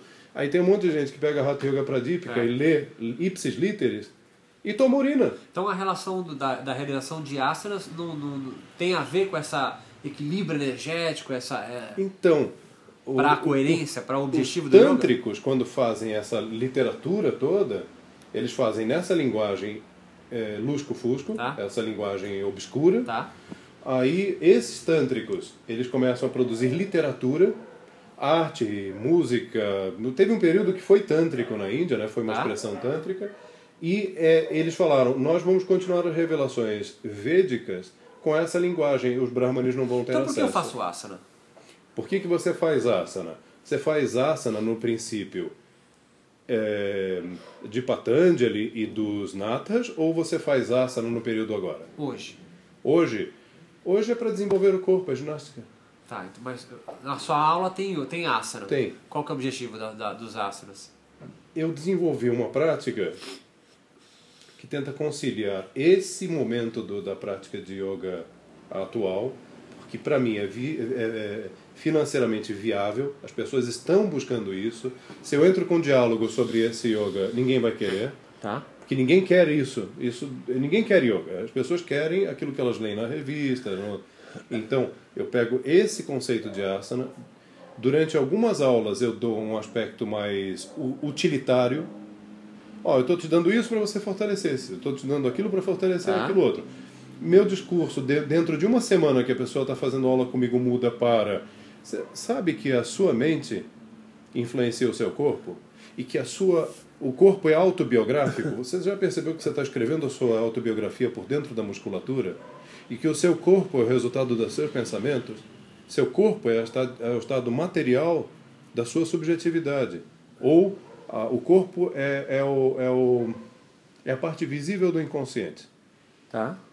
Então, percebeu isso? Então você agora tem a, a, a chance de usar o corpo para controlar a cabeça. E depois a cabeça para controlar o prana. Hum. E aí, criação de, de espaço mítico. Porque eu, eu gosto do, da pegada Natha, que é tântrica. Tá. Mas essa pegada Natha, ela, ela fala sobre espaços internos que são construídos para conseguir revelar o eu. Então o corpo ah, começa a ganhar uma dimensão mítica. Sim, porque o corpo é a representação da topografia do território hindu. Ok. Então a parte da frente da, do rosto é o leste. Atrás é o oeste. O que, que então, é esse campo mítico que você colocou? O espaço mítico, espaço mítico é um espaço é, que eles falam que é um dhanura desenhado ao redor do corpo. Dhanura é um arco. Um Ah. arco é a relação entre essa ponta do dedo e a outra quando Ah. os, os braços estão abertos. Aham. É um raio, é um espaço de um raio. Que é o mesmo côvado que você encontra na Hatha Yoga Pradipika. Ah. Né? Aqui ele fala, monte uma, uma, um, o kutir, que é para o sadhana, que eh, seja sem portas, ah, janelas ou fissuras. Como é que você entra num lugar assim? Você não tem portas, janelas ou Já fissuras. tá, né? Você já está nele, você cria ele subjetivamente. Isso me, é- essa leitura, essa construção, essa nem construção porque já existe, né? Me faz então me, me introduzir ou me encaminhar para essa coerência no qual o yoga tem como objetivo. Sim, porque ele cria um espaço que não é real e ao mesmo tempo é. Ele é uma sobreposição em cima da realidade. Tá? Só que ele não é lógico, porque se aplicar a lógica, você se identifica com o pensamento. Ah, qual, é, qual é o momento mais antigo da sua vida que você se lembra? Talvez uns 5, 6 anos.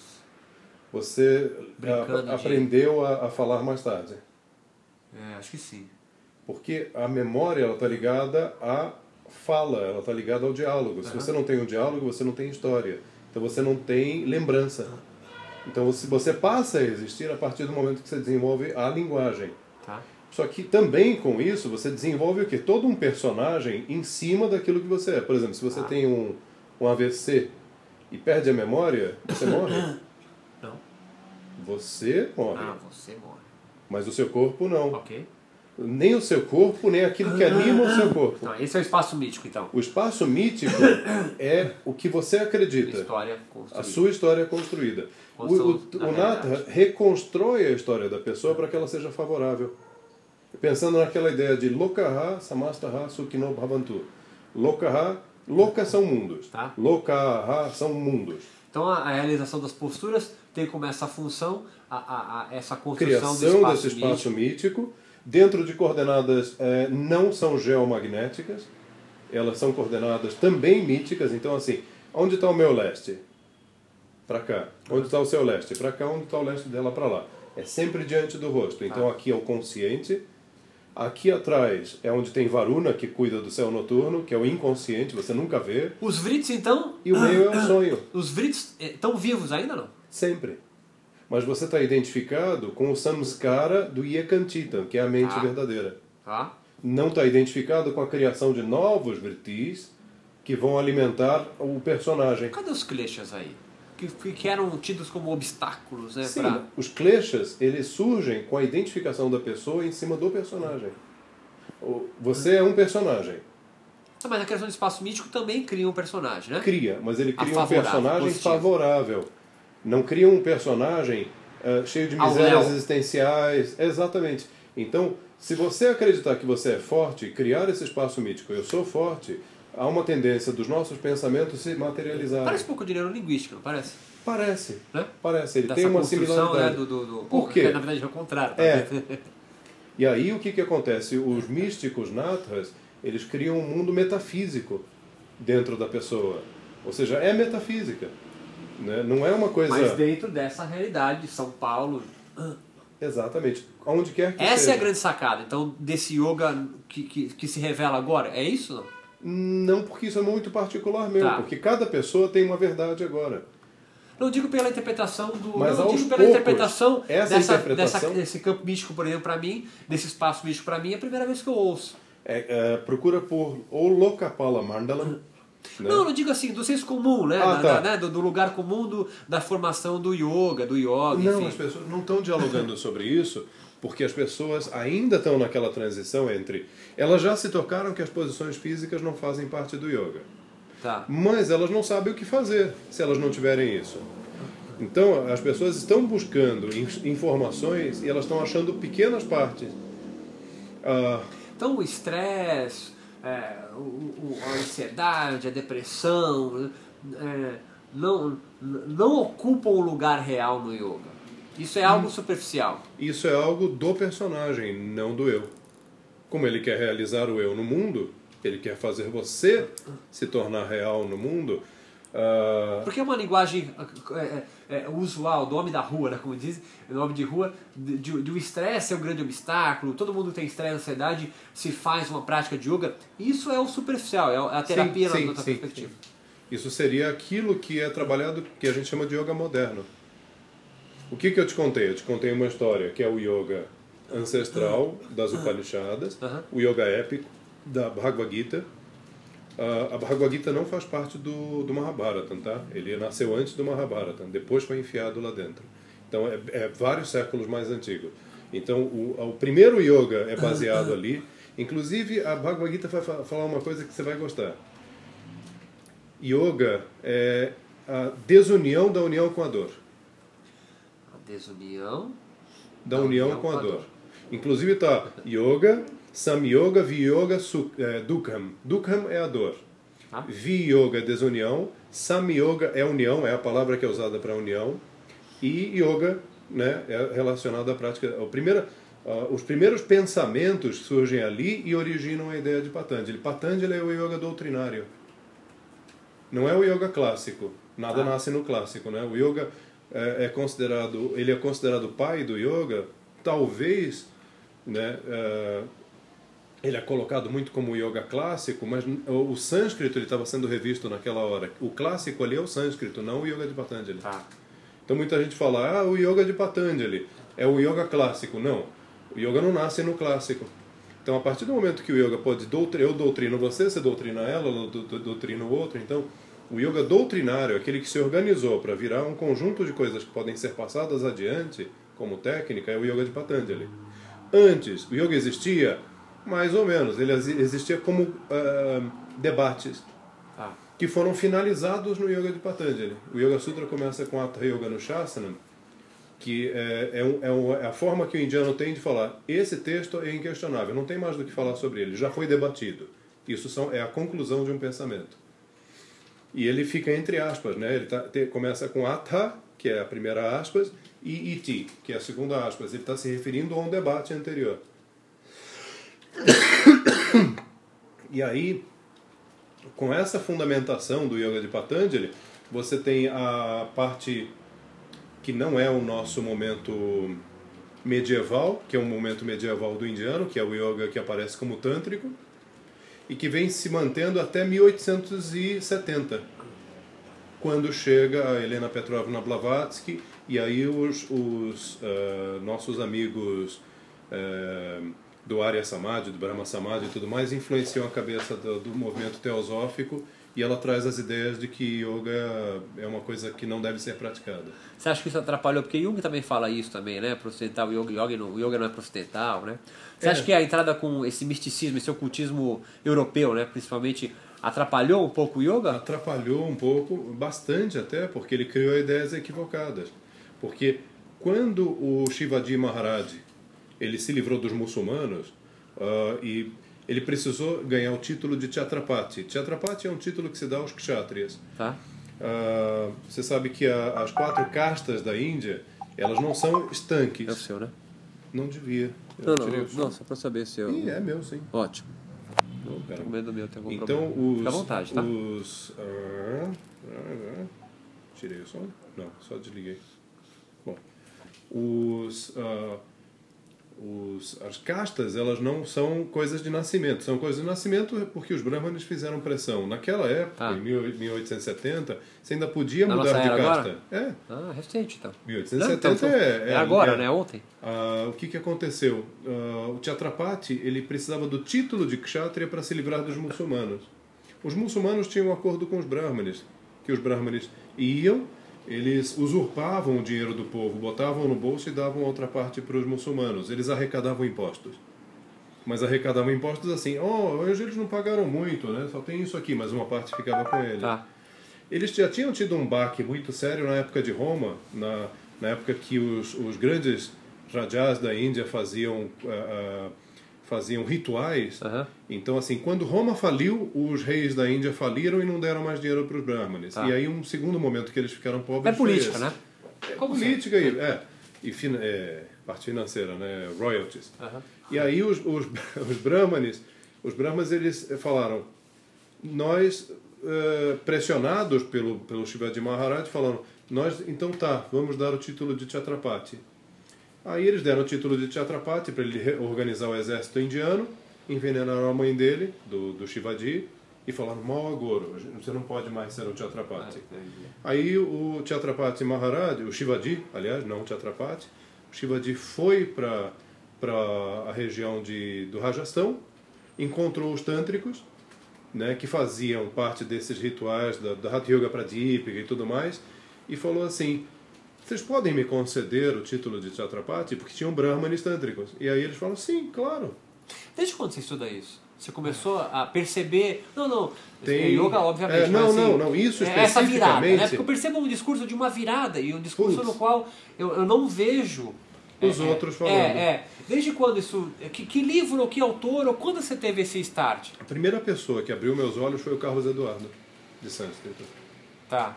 Que assim se eu fosse eh, também conversar com alguém eu conversaria com ele. Não, claro, claro. ele é uma pessoa importante.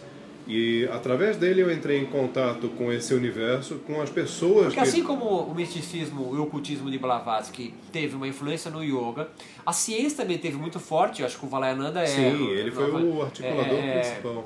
que, que ajudou um certo boom do yoga, mas também, talvez, será que ela... também prejudicou no processo do, do, do bom com certeza. É, o que, que a ciência trouxe de deletério, vamos dizer assim, pro, pro yoga ou de... ou de, de, de- não, não, ele trouxe coisas boas, não trouxe nada de ruim especificamente, mas a, a, a, única, o único ponto é tirar o foco do objetivo da prática de yoga. O yoga tem um objetivo muito claro, que é essa... que essa é, é moksha, né? Que é a, é a libertação, que é, o, é Liber- a, a libertação de, de, de quê? A libertação de quê? a libertação da, do condicionamento a, ao personagem. Tá? Então, enquanto você vive um personagem, o personagem tem os kleshas E esse personagem é construído pela sociedade? Ele, é- ele é construído por uma, uma série de fatores, entre eles sociais. Eu tive um aluno que perdeu a memória. Toda, toda a memória.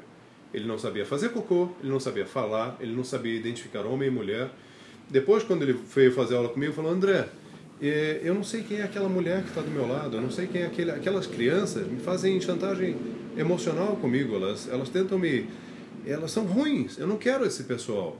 E eu, aquilo ficou na minha cabeça. Inclusive, uma coisa que aconteceu com ele, ele tinha. As crianças filho dele. O filho dele. Ele tinha uma coisa no estômago, que é sério. O...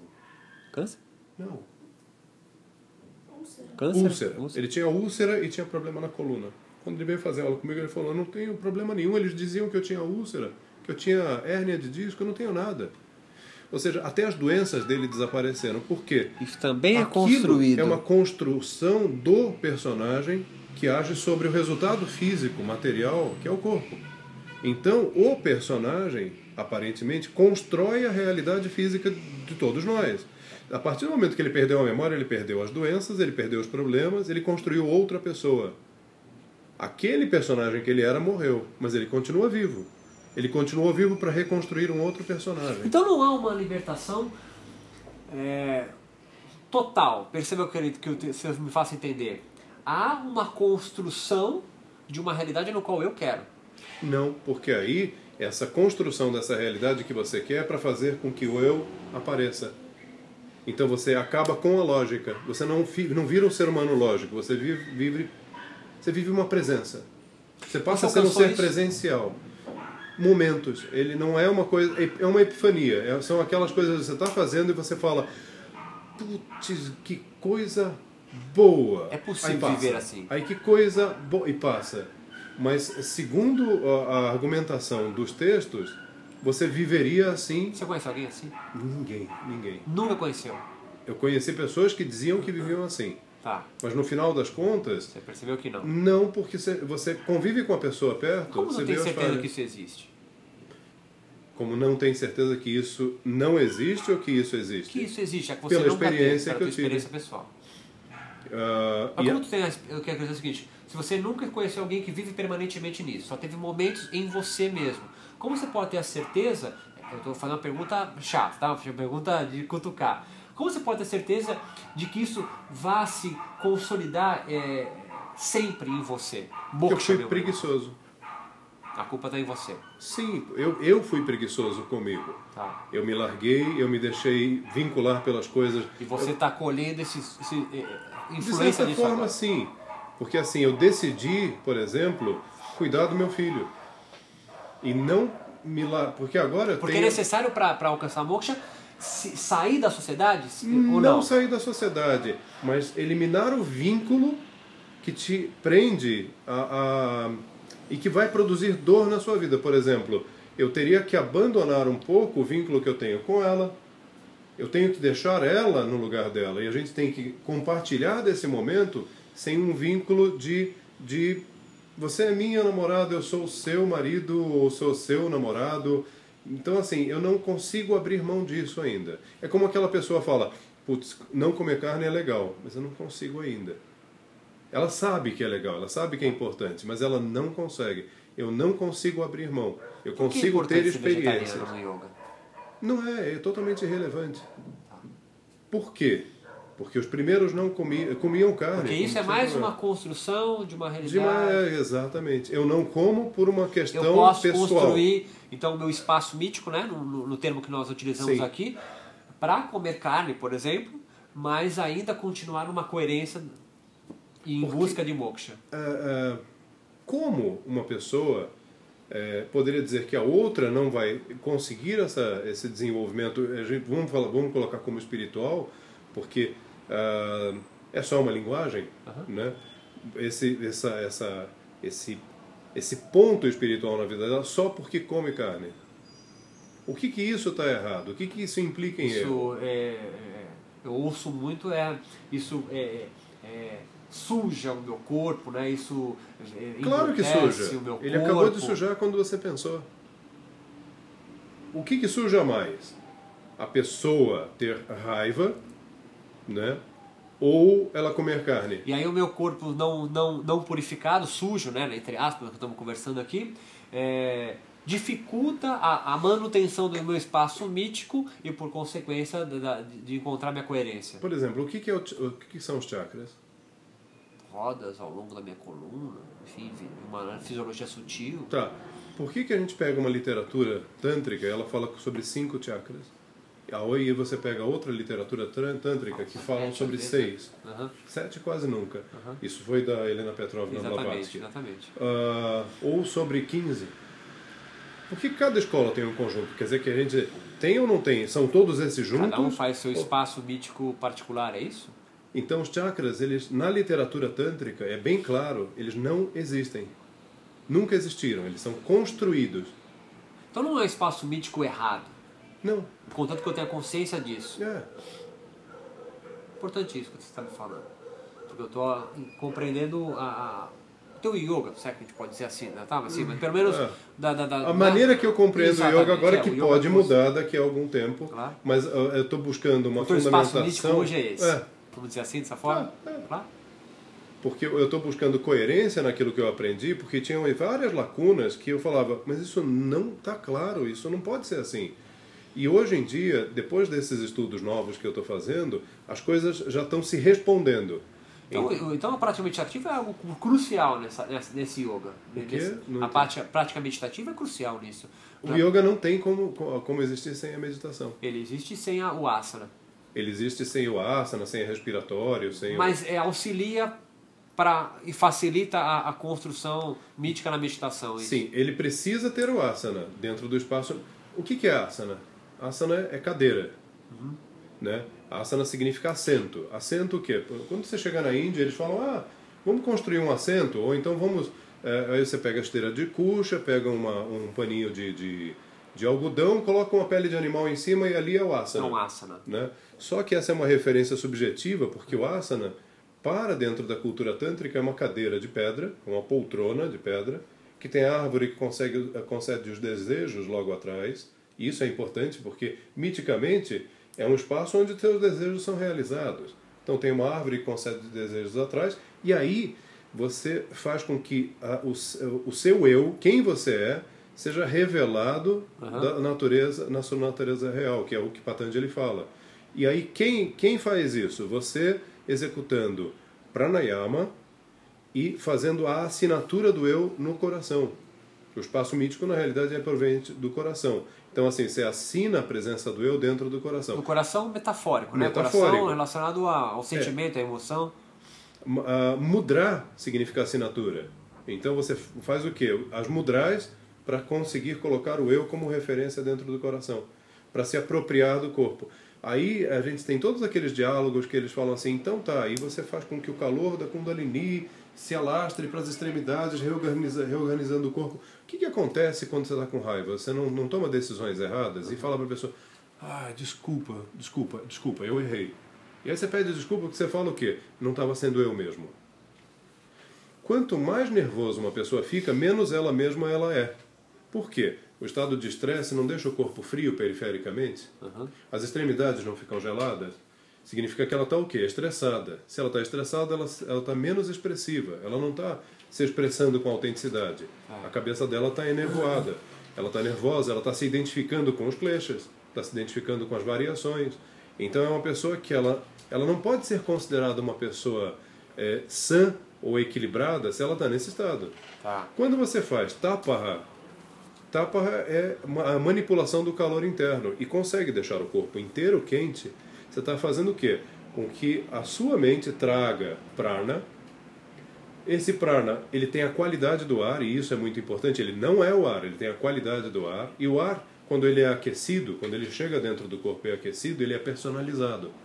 Esse prana, altamente personalizado, ele então é levado para o coração e depois distribuído no corpo. O que, que é isso? Se a gente pegar todo esse aspecto mítico e jogar fora. A respiração mais tranquila, a conscientização do corpo, a manipulação da mente, fazendo com que o corpo se aumenta o que? A vascularização na extremidade diminui o estresse e fica o quê? Mais calmo. Você está mais expressivo. Você está muito mais próximo da sua tá- identidade. Tá, eu sei que 5 horas é um horário para você. É, então, essa tua fala é importante para mim. É, de uma certa forma, a, a, a leitura corporal é uma leitura também do eu, da alma, enfim. Sim, mas dentro desse, desse conceito mítico, Ok? Não fisiológico Não apenas. fisiológico. Ela, ela é metafórica, ela representa, é uma simbologia. sim, mas você vive. Aham. Se você vive, você tem corpo. Se você tem corpo, você age. Então, eu, eu, ter, eu não consigo viver num, no, no estado de yoga, se a gente pode dizer assim, na- com essa coerência, no espaço mítico, estressado. Não dá. Como é que você vai conseguir se expressar autenticamente? Ok. Você está com a mente enevoada, Então, a nublada. diminuição é, dessa, desse meu estresse físico, fisiológico, tem, tem uma, uma correlação com essa. A meditação que muitas vezes dá mais resultado é aquele, aquela meditação de gama a gama. Gama, ir, a gama voltar. Então a pessoa faz a meditação o tempo que der. Mesmo que seja dois, três minutinhos, 30 segundos. Para e volta. E ela tem que fazer a meditação dela, porque assim, muita gente senta para fazer a meditação, no meio do exercício a mente já foi para outro lugar. Tá. Então ela não está meditando. meio, né? Ela está perdendo tempo. No começo, né? Principalmente, né?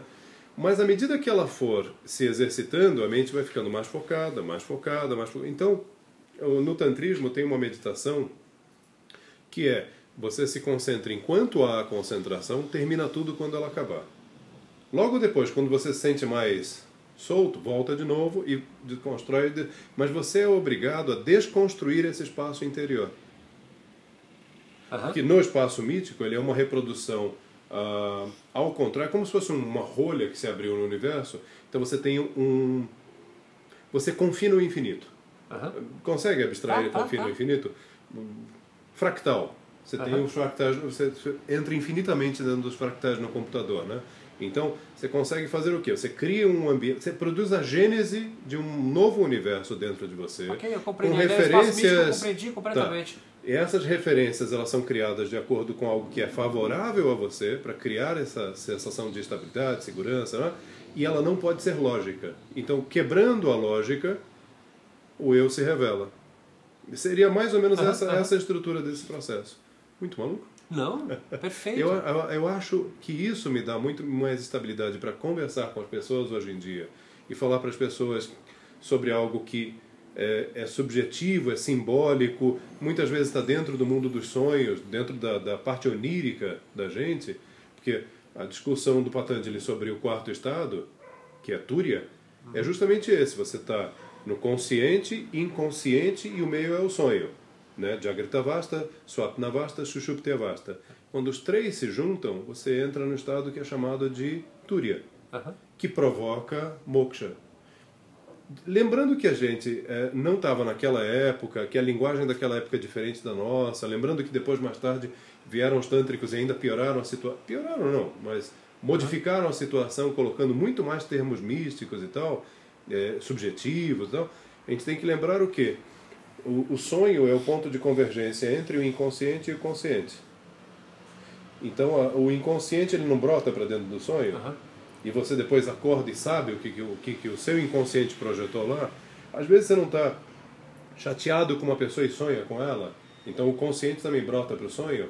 O sonho é o ponto de convergência entre esses dois. E Túria é os, são os três juntos. Imagina você viver. É por isso que as pessoas falam que Samadhi é uma coisa muito especial, porque você vive em alguns momentos da sua vida, ou vive sempre, que seria o caso do moksha, nesses três estados juntos. É uma, há uma amarração entre eles. Então você tem uma comunicação muito mais profunda, não com o eu, identificado com o eu, é, com o personagem, mas identificado com o eu que produz a estabilidade entre esses E três não há pontos. um Deus que Existe, me faça. Não, sim, mas não há é um Deus que me faça construir isso, né? A construção é minha, É- né? é não sua. há espera de alguém que Não. faça isso. Né? Não há É. espera de um Messias. Então, você é Deus nesse espaço. Ok, ok. Não há, não adianta fazer a prática, o que eu quero dizer, não adianta fazer a prática, os seus rituais diários, se essa construção não, Não é feita. exigida. O tântrico, ele fala, o argumento do, do tântrico é Shivoham, eu sou Shiva. Você é um tântrico? Não, Não, não, eu sou um yogi moderno. um yogi moderno. É um yogi moderno por quê?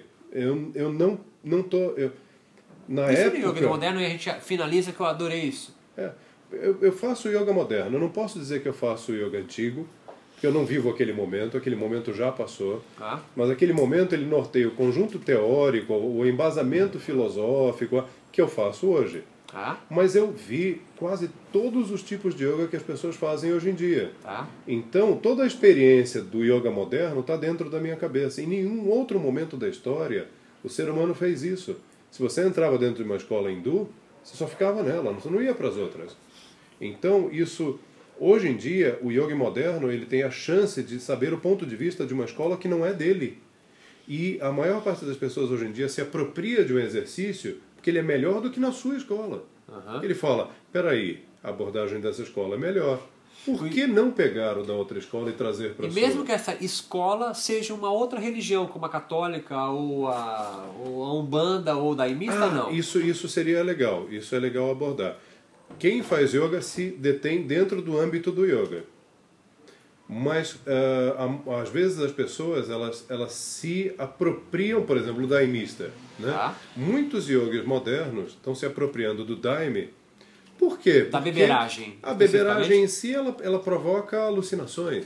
Essas alu- alucinações elas provocam também, de certa forma, uma abertura do inconsciente dela que muitas vezes não é muito legal, porque às vezes desorganiza a psique, mas ela também entra no mundo dos sonhos, porque aquilo dali é o mundo dos sonhos. Só que ela não está sonhando, ela está acordada. Ela não fez isso por esforço próprio. Tá. Então essa pessoa ela fica é feio falar, fica viciada Aham. em entrar nesse estado só quando bebe a, a ayahuasca, a ayahuasca. Então assim, ela fica condicionada ao ritual. E o yoga passou milênios tentando escapar do ritualismo dos Vedas e da beberagem do soma, que não era intoxicante, era Asclepias ácidas sarcostema vininalis. Efedrina também, não tinha? É, mas Cannabis? tinha. Não, não tinha, Tinha? cannabis. Ah, Dentro era qualquer planta que tivesse no, na- no leito do rio Ganges. E eles recolhiam, faziam a massa. Porque o importante para eles era o ritual. O ritual é que provocava a mudança. Tá? No estado Ah, as alterado de pessoas- consciência, um estado É, porque cria um. diferente de é. consciência. Eles Espaço fazem o quê? Fazem o terreiro, que é o espaço mítico, um terreiro que é voltado para o leste, e todo o movimento é jogar o soma para Indra, no fogo. Se sobrasse algumas coisas, alguma coisa, eles tomavam. Se não, o ritual estava feito, acabou. O que provocava ah, o processo de inspiração poética, porque os kavis são poetas, era o ritual. E aí eles compunham o quê? Os Vedas Aham. os trechos dos Vedas. Então, a inspiração poética criada pelo espaço que eles eh, delimitaram para o ritual é que provocava a epifania, ou a, ou a, ou a sacada, êxtase, o né? êxtase, eh, e o, ou o fervor religioso. Ah, o yoga ele tem o discurso o- oposto a esse. Tanto que se na Índia um yogi matar alguém, ou... Você já viu na Índia o- algum indiano entrando dentro de um templo com apito? Nunca viu? Acho que eu nunca vi. Às vezes os tântricos entram dentro do- do- dos templos com apito para falar: Eu entrei. A minha deidade está aqui para saudar a outra deidade. E aí, ao invés deles fazerem o caminho de acordo com os ponteiros do relógio, eles fazem o oposto dos outros. É, tem essa coisa do, do, surra do- eles. Tem uma coisa do, tan- do tântrico ser muito contra o, a, a, a, lei régia, né? Tem, tem, Então, tem essa coisa de, de quebrar, né? Ele pode ser um hindu que come carne, ele pode ser um hindu que mata, ele pode ser um hindu que rouba. Se ele é um yogi, ele pode fazer qualquer coisa Se ele é um hindu. É. Por quê? Ele está fora do hinduísmo. Então as regras não se aplicam a ele. Tá. No Brasil, é, é, é, de uma certa forma, o, o, o, o yogi é, detém um desses, um desses. O yogi no Brasil, ou o yogi moderno no Brasil, detém um desses. é, vive esse- nesse parâmetro? Não, né? Não porque quando a gente, como ocidental, acaba sendo iniciado numa cultura que não é nossa, ela não é nossa. Ao trocar de nome, você ficou mais importante. Então, quando você ganha um nome místico, na realidade, você abandonou um personagem para ganhar um outro mais importante do que você era. Você foi promovido. Tá. E Então, quer aí, dizer, eu- eu você faço- começa a usar esse conjunto de coisas para mostrar a sua liberdade. O hindu não está mostrando a liberdade, porque o yoga ele não vai matar, nem roubar, nem fazer nada. Mas aqui, ele transa com todo mundo, ele faz. Entende? Ele cria, ele fala: Eu sou tântrico, eu sou livre, eu vou mostrar que eu sou livre. Né? E os tântricos na Índia, eles não aparecem, você nem sabe que eles E aparecem. pra te amarrar aqui, eu sei que você está gostando de falar, eu também, mas sei que você vai ter aula agora. Não, é ela que vai ter. Ah, é? Ah, é, é, é. Mas um, um, um, um, um advogado que começa a frequentar a Umbanda e aí se inicia e vira, ou se constrói Pai santo, um pai de santo. Ele também não constrói esse espaço mítico? Todos constroem. É isso, não é? É isso não? Ou estou entendendo errado? Sim, mas todos constroem. O terreiro de Umbanda é, é uma espécie de um espaço Isso não é, deten- isso não é de- de- detido no mundo do yoga? O espaço místico? Ou não? Não, ele é ele, ele o yoga ele, ele é uma herança do xamanismo primitivo hindu, inclusive. Tá. Então, se você pensar no xamanismo, é, você também consegue entender que os nomes das posições evocam personagens míticos, situações ah, míticas, ah, como por exemplo, ah, eu sou o, o Vraksha. Vraksha é a árvore. Então o cara vai fazer o Vrakshasana, ele vai construir a posição ele não é uma árvore. É igual uma criança na escola que ele fala, eu sou o sol, eu sou o sol e eu brilho. Ele fala, eu sou o sol. Ele se sente como o sol. Mas ele- você sabe que você não é, não é, não é a árvore. Não é aquela coisa tipo, bicho, eu sou uma árvore. Não, você é um ser humano interpretando o papel de árvore. Então você se. Vamos esquecer a árvore, vamos pensar no. no na posição do guerreiro, como Guerreiro. as pessoas falam que é o, o Virabhadra. Virabhadra não é guerreiro. Virabhadra é o nome de um guerreiro, né? Aham. Todo mundo fala, ah, vamos fazer a posição do guerreiro. Não, vamos fazer a posição de um guerreiro. Virabhadra, ele é o quê? Ele é o mito do herói. Tá. Ah, o mito do herói, ele evoca o quê? A abnegação, ah, o desapego, o desapego à própria vida. Ele, ele é capaz de se jogar em holocausto, num- numa, numa, numa guerra, numa para salvar o quê? A família dele, aqueles que ele gosta, a pátria. Então, ele, ele se entrega por um bem maior. Mas ele tem o quê? Isenção de medo. Então, quando você constrói o Virabhadra, ou Virabhadrasana, como o pessoal chama, você está trazendo o mito do herói para dentro de você e tornando você mais forte a partir daquele conjunto de É ideias. essa a ideia. É essa a construção que se faz, Dentro deveria do, se fazer, do assim. é, é, misticismo tântrico. Tá. Mas na época de Patanjali não, porque não existiam as Mas posições. hoje, no yoga, no yoga moderno, no yoga que você pratica, tem, tem, essa, tem essa construção. Eu procuro trazer isso para os alunos mais antigos, para os mais novos não. É que eu não terminei de falar. Um aluno iniciante faz a prática Ah, é de verdade. posições, Aham. aí depois eu trago um pouco desse conhecimento de que o corpo é reflexo da- do pensamento, para falar o diálogo atual. Ele entendeu isso e falou, então vamos experimentar, entrar um pouco no mundo mítico hindu. O mundo mítico hindu é diferente, mas eu estou dando aula de yoga para vocês. Eu não posso usar minha criatividade e sair inventando coisas. Então, enquanto aqui no Ocidente a nossa linha do tempo corre da esquerda para a direita, que é conforme a gente vai escrevendo, do hindu não. O hindu o passado está na direita, o futuro está na esquerda. Ele segura a mão do pai da mãe, do tio, do avô, com a mão direita deles. A mão direita é a mão mais limpa. Aham, tá. E a mão mais limpa ele vai dar para a mão suja do pai. Ou seja, num reconhecimento de que o meu lado limpo, o meu lado certo, Ah. que é Dakshinaha, ele está segurando a mão do meu pai. Consequentemente, a tradição familiar, a tudo aquilo que a família dele traz como herança da, da família, vem o quê? Da direita para ele e ele transporta para a esquerda, porque quando ele tiver um filho, ele vai dar a mão com essa daqui. Tá. Então aqui é o passado, Dakshinaha, e aqui é o Tara. É o, no, o sul, Dakshinaha é sul, o Tara é norte. Então de sul para norte você tem uma linha do tempo, passado, presente, futuro. Naquele espaço mítico, consciente, inconsciente, sonho. O sonho fica no presente. Ok. Entendi, entendi, entendi. entendi. É subjetivo, mas aí você explica para o aluno, você está montando um conceito mítico ah, ah, do jeito hindu. De acordo com o que o hindu tinha as, as monções, a maior parte das pessoas não sabe o que é monções, não sabe que é ficar um mês isso. inteiro A gente não sabe nem quais chovendo. são as estações do ano, né? É, nem vê, nem vê a lua. Eu, essa semana eu estava mostrando a lua para os alunos e falam, ah, vocês não olham a lua, pelo amor de Deus. Nossa, eu não sabia que ela estava tão grande. Quer dizer, vocês não viram ela crescendo. É. Então, assim, a gente está fora disso, né? A gente está fora desse, desse conjunto mítico, mítico. do hindu. O que as pessoas precisam criar é um espaço mítico favorável a elas, de acordo com a tradição cultural delas.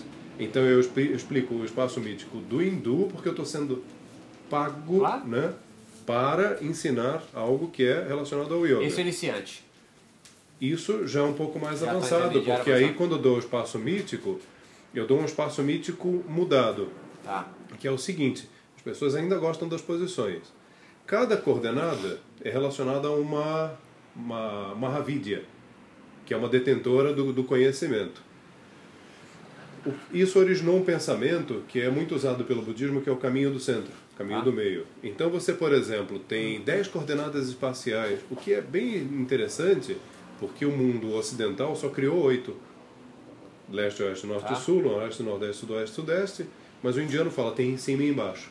Então, norte, sul, leste, oeste, noroeste, nordeste, sudoeste, sudeste, ele também vai para cima e vai para baixo dentro desse eixo Tá. vertical. Ah, Aí você começa a pensar numa série de absurdos, né? Do tipo, peraí, mas se os caras não tinham aparelho para voar, como é que eles criam umas duas coordenadas para andar no espaço, né? Mas isso daí é uma outra história. Aí você tem esses dois, esses dez espaços míticos, né? Com cada um com uma Devi, e aí elas têm Siddhi. Cada uma delas tem um poder. É, Uma delas tem o poder de ficar pequeno como um átomo, você já deve Tá, ter lido tá, isso, tá, e o outro grande como o universo. Tá. Como assim? Então quer dizer que a pessoa consegue f- levitar lágrima, né? Kamavasaitvam, pra- Prakamian, é, e todos os outros siddhis, eh, eles são, eles são subjetivos. Então quando você fala em ficar pequeno ou ficar grande, o que te deixa grande? Grande está no norte. É a coordenada dos ancestrais. Os ancestrais te dão orgulho, te dão sustentação, te dão a grandeza de quem você é hoje dentro desse espaço mítico. Desculpa, dentro desse espaço mítico, sim, mas ah, do seu personagem. Aham. Tá. Ah, a história ela conta mais ou menos que aquela Mahavidya, que é a Bhagavamuki, que é aquela que tem a feição Bagala, né, é gato, Mukhi é face, então aquela que tem o rosto como uma gata, era uma mulher extremamente bonita. E por que, que ela é extremamente bonita? Ela foi criada para ser bonita para chegar em Madhava, Madana, que Madhava é embriaguez, Madana é, o- é a pessoa que está embriagada. Era um demônio que fez tapa durante um tempão, Shiva deu uma, uma potencialidade a ele, que qualquer coisa que ele falasse se tornaria verdade. Mito, Aham. né? Aí o que que, ela, que, que acontece? Os deuses chegam, Shiva, você deu um poder a esse para um demônio? E se o Madhava, Mada, na, não, Madhava, Madana é embriagado, embriaguez. Mada, se o Madana falar que não existem os deuses, você também desaparece. Aí ele falou, deixa que eu vou resolver, chamou a esposa. Aí Parvati se transforma em Bhagavamuki. E ela chega pro cara e fala, eu vou fazer o que você quiser, é só você pedir. Quando ele vai abrir a boca para falar, pega a língua e corta. Por quê? Ele está embriagado pelo poder. Isso deixa a pessoa grande. Ah. Ou seja, não é um poder de ficar grande fisicamente.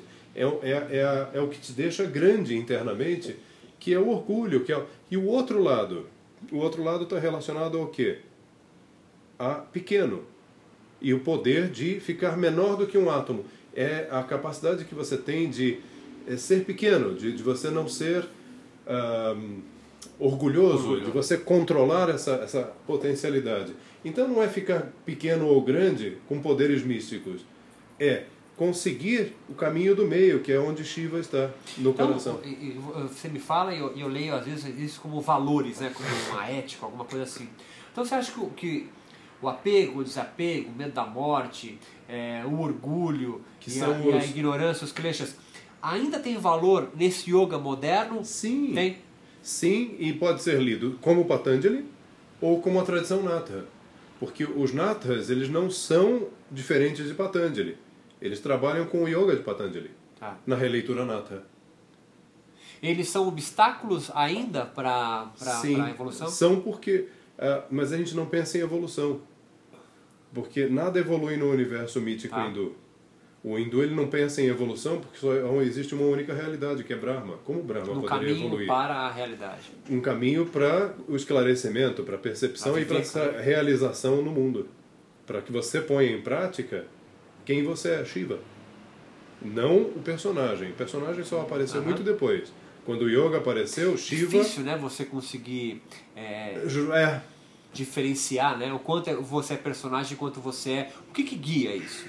O que que me diz, ah, eu tava no personagem agora? Não, eu tava no caminho de Shiva ou o caminho de Shiva. Eu tava no meu eu. tá. Como é que você sabe que está acordado? Você Não está sei. acordado. né? Como é que você sabe que você sabe dirigir? Me prova que você sabe dirigir. Eu pego o carro e ando. Não, mas agora. Ah, agora? Talvez mostrar minha habilitação, mas nem isso vai te provar nada. É, você tem uma certeza. Como é que você sabe que você está apaixonado? Só quem está apaixonado, que está passando por aquilo, sabe. Aham. Então, assim. É, É uma esses certeza interior, né? É. É uma certeza interior, por quê? Sabe quando você vai fazer uma grande besteira? Eu vou roubar essa caneta de você, meu coração dispara. O coração avisa, avisa que é besteira, avisa que aquilo não está certo. Você tem uma sensação muito clara de que aquilo dali não é coerente, de que aquela pessoa não é boa, ou de que aquela situação vai ser a favorável. Todo mundo fala, André, não faz isso, e você vai lá e dá certo. Então, assim, são certezas que a gente vai desenvolvendo que vão, vão norteando a Isso é nossa... Shiva, isso é. A, a- Isso é, é, é, é interior você ali. se colocando em prática no mundo.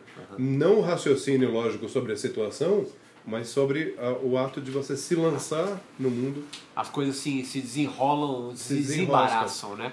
Toda vez que eu, eu paro e falo assim, deixa eu pensar sobre essa situação, a maior parte das vezes eu me dou mal. Tá. E a, e, Por, e- ca- por causa da caraminhola, os kleshas, Tá. né? Porque e, e, e a prática do yoga é, é- é uma espécie de um ritual. Ou não? Você não lê como um ritual? Pode, Pra pode construção ser. do meu espaço pode ser, mítico, Porque enfim. assim, o ritual como hábito, sim. Né? O Porque ritual, preciso- ele cria um eu vou hábito, construir né? esse meu sim. como na, tua linguagem, né? Esse, esse espaço mítico diariamente para vivenciar ele de novo, para sentir isso no meu coração É de como novo. a sua casa. Você não... Lembra da sua primeira casa? Aham. Você consegue andar por ela. Consigo. Ela ainda existe? Ou ela já foi Não, derrubada? ainda existe ainda. Tá? Mas se ela foi derrubada, você ainda É, continua mais conseguindo entrei entrar nela, mas eu tenho ela aqui na minha cabeça. Cada móvel, cada parte dela. É. O espaço mítico ele, ele é criado não como um espaço imaginário, mas como algo real que existe dentro de você. Vivo. Não é E uma essa- memória. E essa referência ela é transmitida para o lado de fora. Então você passa a viver esse espaço. Então você tem um trauma com seu pai. Você reconstrói. Você reconstrói aquele momento para te dar força. É falso? Não, é só uma experiência. Sua experiência onírica, ela não é falsa. O, o- quando você sonha, aquilo não é uma mentira, é uma outra realidade. Ah, O mundo real, ele é real. O mundo dos sonhos, ele é real. Você é um yogi. Acredito que sim. Que é o Você que sempre viveu procurando. do yoga. Até hoje, sim. Sem, sem fazer mais nada. Só algumas brincadeirinhas de vez em quando, mas... Tahiti, fui professor de Tahiti. Mas, assim, só os primeiros 10 anos.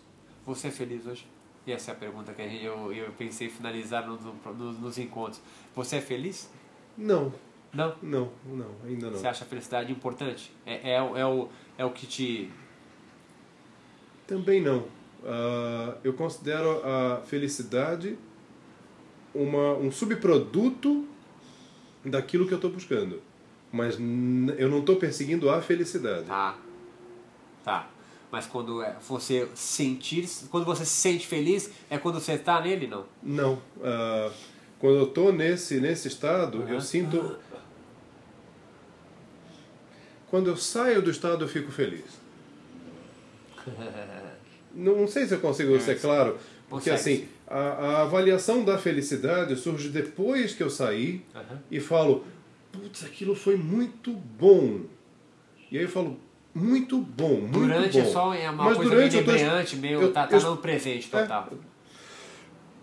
Então eu não fico avaliando se aquele momento foi bom. Ele, ele é, ele, ele está ali comigo. Mas eu a avaliação do bom ou do ruim, ele, ele é só A depois. prática é como se fosse um intensivo de falar. "É, É aqui, tem que voltar pra cá de novo. É, voltar pra cá de novo. É, é aqui, aqui. Sabe aquele, aquele cara que pratica durante anos musculação, vira um.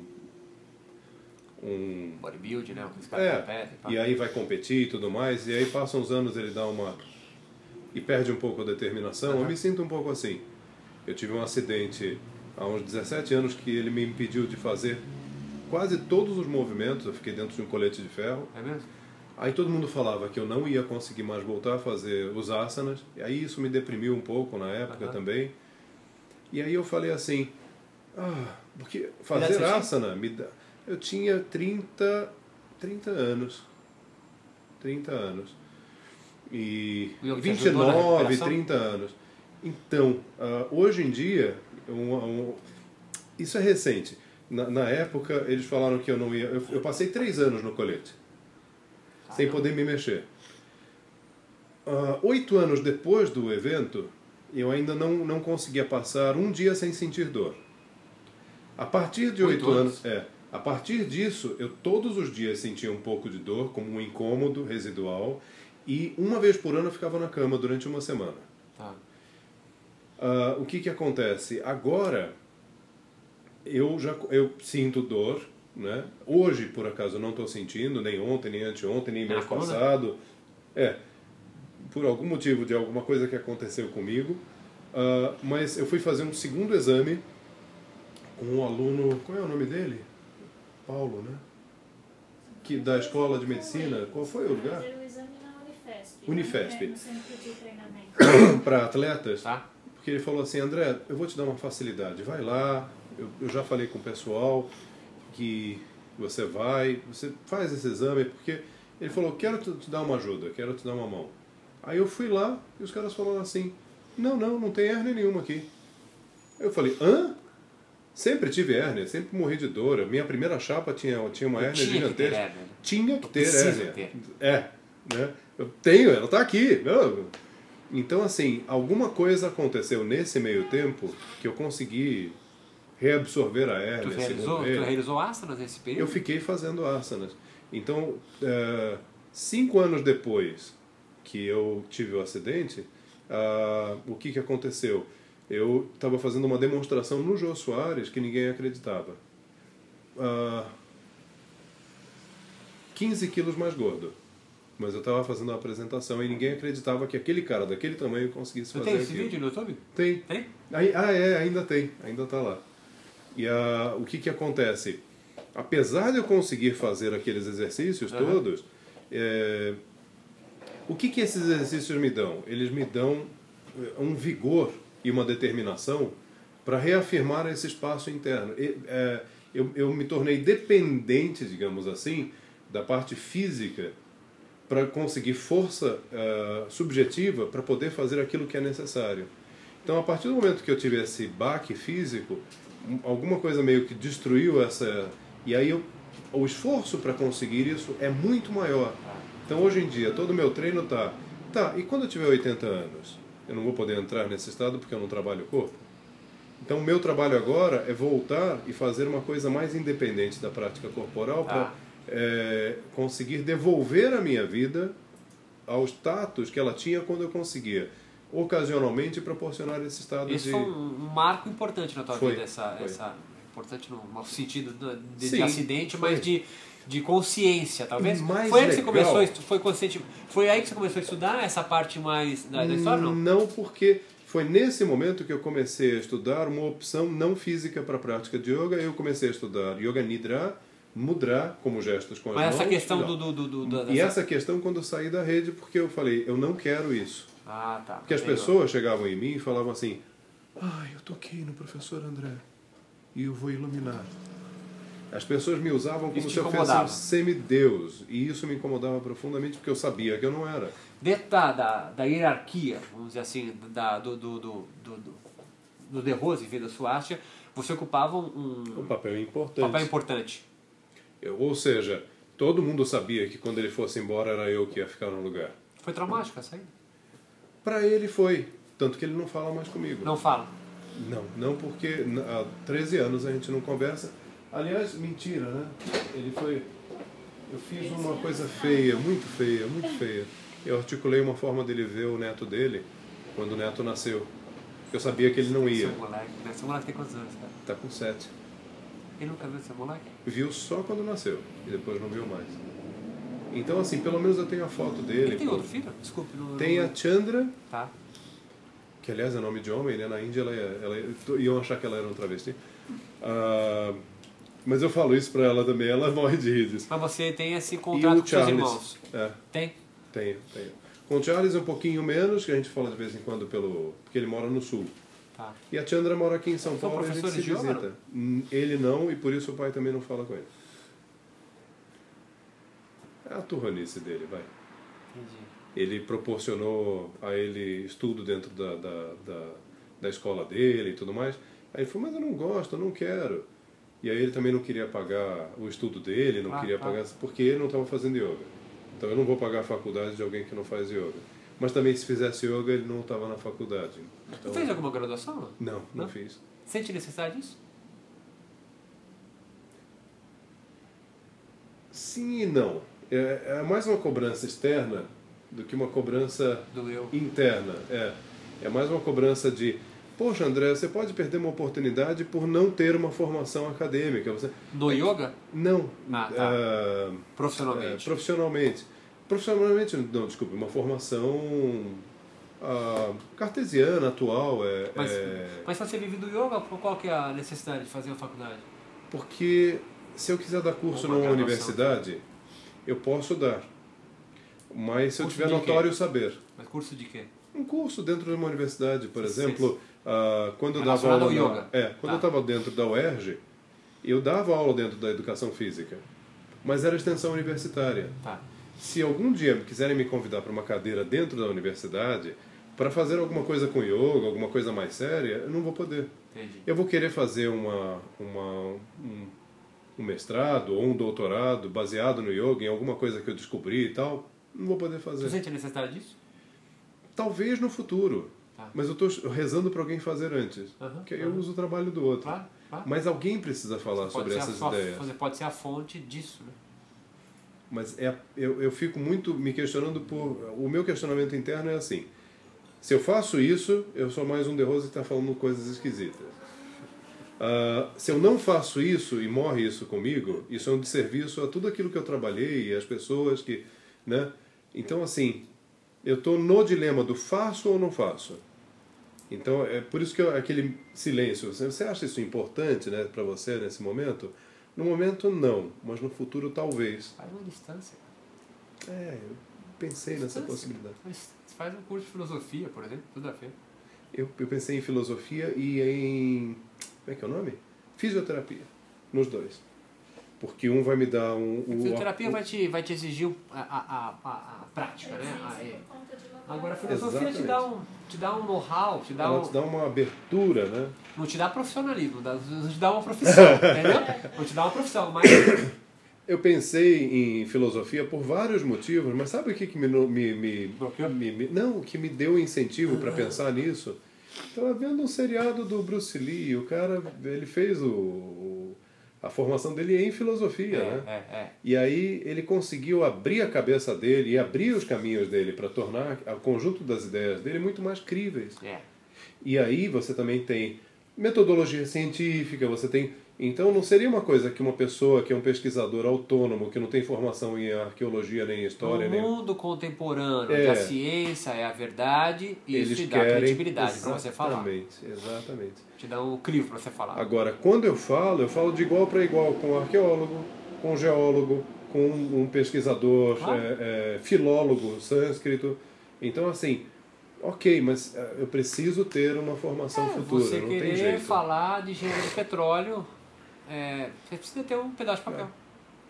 Então, assim, ou eu busco aquela notório saber em yoga, que muitas pessoas têm hoje em dia, Né? mas eu não queria ir pelo caminho fácil. Eu queria ir pelo caminho difícil porque eu ganho Tem com uma isso. faculdade no sul, que é a. Ai. Unisul. É o melhor curso de filosofia pela, pela internet, é, à distância. A distância, será que é legal? Três cara? anos, cara, é fantástico. É. É fantástico. Marcelo Aras fez, se formou agora. Ele diz o seguinte Marcelo pra mim. Fez? Marcelo Ah, fala, eu fala o seguinte: Ah.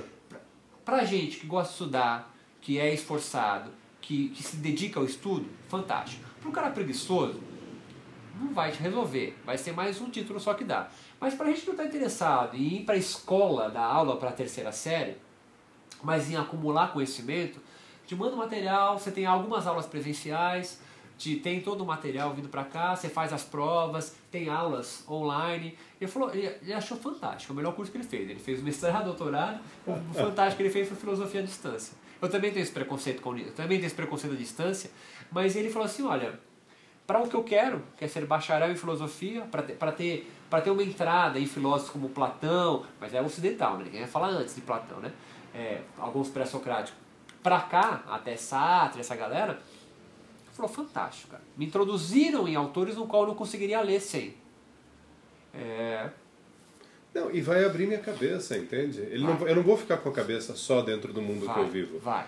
Eu vou ter, inclusive, como transportar o yoga para a cabeça ocidental, talvez. Você vai conseguir fazer uma leitura diferente de- com, com, com esses autores novos. É. Com esses autores novos. Até porque, assim, filósofos. é, é, Platão, e eles tiveram contato com a Índia num determinado momento e, e algumas das ideias ficam muito claras ali. Pico de Que, foi com Alexandre o Grande pra lá, né? Pico de Eres é o pai do ceticismo, olha que interessante. Há algumas histórias míticas aí dele encontra mas ele chegou a ficar lá, porque assim, quando ele foi com o Alexandre, ele foi. ele acabou. é, acabou morto. Ele, não, ele voltou doente. Mas a. É, ficaram algumas Eu não pessoas sei se lá? ele ficou morando anos lá, mas ele teve contato com alguns filósofos. é, filósofos Que eu sei que ele foi com, É, com é, Alexandre. E ele volta, ele volta é, com essa coisa do ceticismo, né? É, ele é o pai do ceticismo. né? Que é o pai da ciência, ceticismo é o pai da ciência, né? Você duvidar, né? Você não aceitar, né? Queria agradecer caneca do Wolverine. Ah, eu adoro esse personagem. Eu também. Tá imortal agora no cinema. pois é, eu vi já. Obrigado pelo tempo de vocês, pela paciência, tá? É... Ela acabou não dando aula, nosso secretário já saiu? Já. Pô, tô cabeça, não sei, né? Ah, mas era cinco, né? Era. É, tudo que a gente conversou aqui é, eu vou passar para você antes de, de ser publicado, de ser apresentado.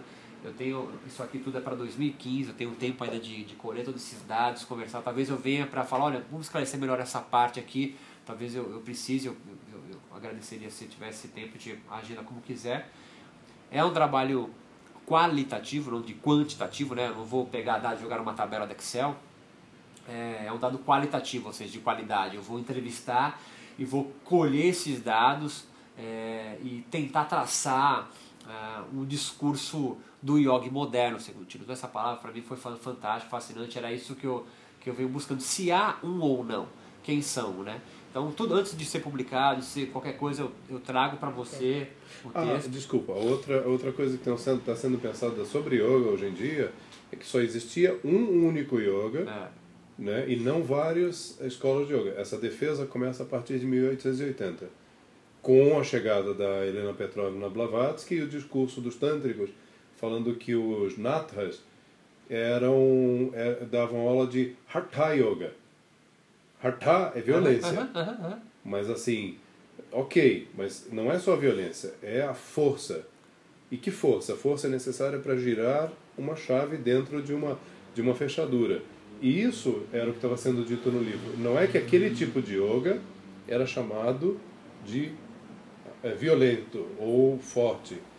Era falar que era pelo uso, yoga, o uso da força para produzir a iluminação. Perfeito, perfeito. Então não era um estilo de yoga. Esses natas estavam dando continuidade ao trabalho de Patanjali. Então, assim, ah, ah, quando eles falaram com a, a Helena, quando eles falaram com a Blavatsky, eles falaram: Nós temos o yoga real, Raja Yoga. E eles Aham. têm um yoga que é, é péssimo. Inclusive, as mulheres deles são mulheres da vida, saem com todos os homens, eles fazem yoga. Já tem uma visão Da magia negra, Ah, é. Do dominante com o dominado, né? Assim como talvez o, a, a, a, igreja, a, a religião afro, pela visão dos jesuítas, enfim, tinha a Não, conotação... mas isso daí era mais por causa da dor de cotovelo dos brahmanes contra os tântricos. Porque o Shivaji se livrou dos muçulmanos. Tá, tá, tá, tá. Tem uma razão Como eles não podiam política, né? atacar o Shivaji, eles atacaram quem deu o título de É Chhatrapati. importante essa, essa sua conotação, porque a gente tem, não sei se comum no yoga no Brasil, acho que no mundo também, mas no Brasil, o meu cenário maior, é, é essa coisa do senso comum, do lugar comum que Brahmana é, é, são todos imaculados, né? É. sem nenhum discurso de maledicência, né? puros. Né? É, é. E não, são seres humanos. né? Sim, Eles como são- qualquer um. pessoa. Eles são estudiosos, ok, mas nem por isso. Mas eu vou gostar, eu vou querer ver depois. Não, o, vou- vou- o resultado final vai, vai ser disponível para todo mundo. eu né? tô muito, tô muito empolgado com isso, porque eu, eu, eu, né, no começo do, da- da- do meu projeto eu coloco isso, né? Você joga no Google a palavra yoga, são, sei lá, bilhões, né? Se você se restringe a- a- ao acadêmico ainda, né? O brasileiro, são centenas ainda. Agora, quando você se, se, se fecha ou, ou elimina a parte de cura e terapia de doença, sobram-se muito pouco. A literatura é muito escassa no Brasil, academicamente falando, né? É, é, nesse aspecto é, da espiritualidade, ou esse aspecto de sentido de vida do yoga. Qual é o nome do livro do Carlos? A Meditação dos Yogis. A Meditação dos Yogis. Não. Carlos Eduardo G. Barbosa. E pega a tradução dele do Yoga Sutra, que está de graça na internet. Ah, Que assim é? Carlos é, Eduardo? é Carlos Eduardo Gonçalves Barbosa. Não, não, peraí. Bom, que seja, vou achar. Não se lá. Não, não, pode deixar. Tá? É Esse preciosismo. tem ele e tem o João. É o João- É, o nome dele é parecidos. idêntico quase. É é meditação yoga? Meditação dos Yogis. Carlos Eduardo Gonçalves Barbosa. Viu? Eu falei. Ó, Ok. É, é Fetinho. o João é Barbosa Gonçalves. E, E, e o que, que ele tem para oferecer? Ele tem para oferecer uma linguagem, um discurso extremamente coerente, porque ele é, é professor de sânscrito. Só que não é como o professor de sânscrito da USP, que sai da USP sabendo sânscrito técnico e não fala. Ele fala, segundo algumas pessoas que eu conheci, fala sem sotaque. Eu não acredito. Mas, mas ele. ele qual idade é, dele?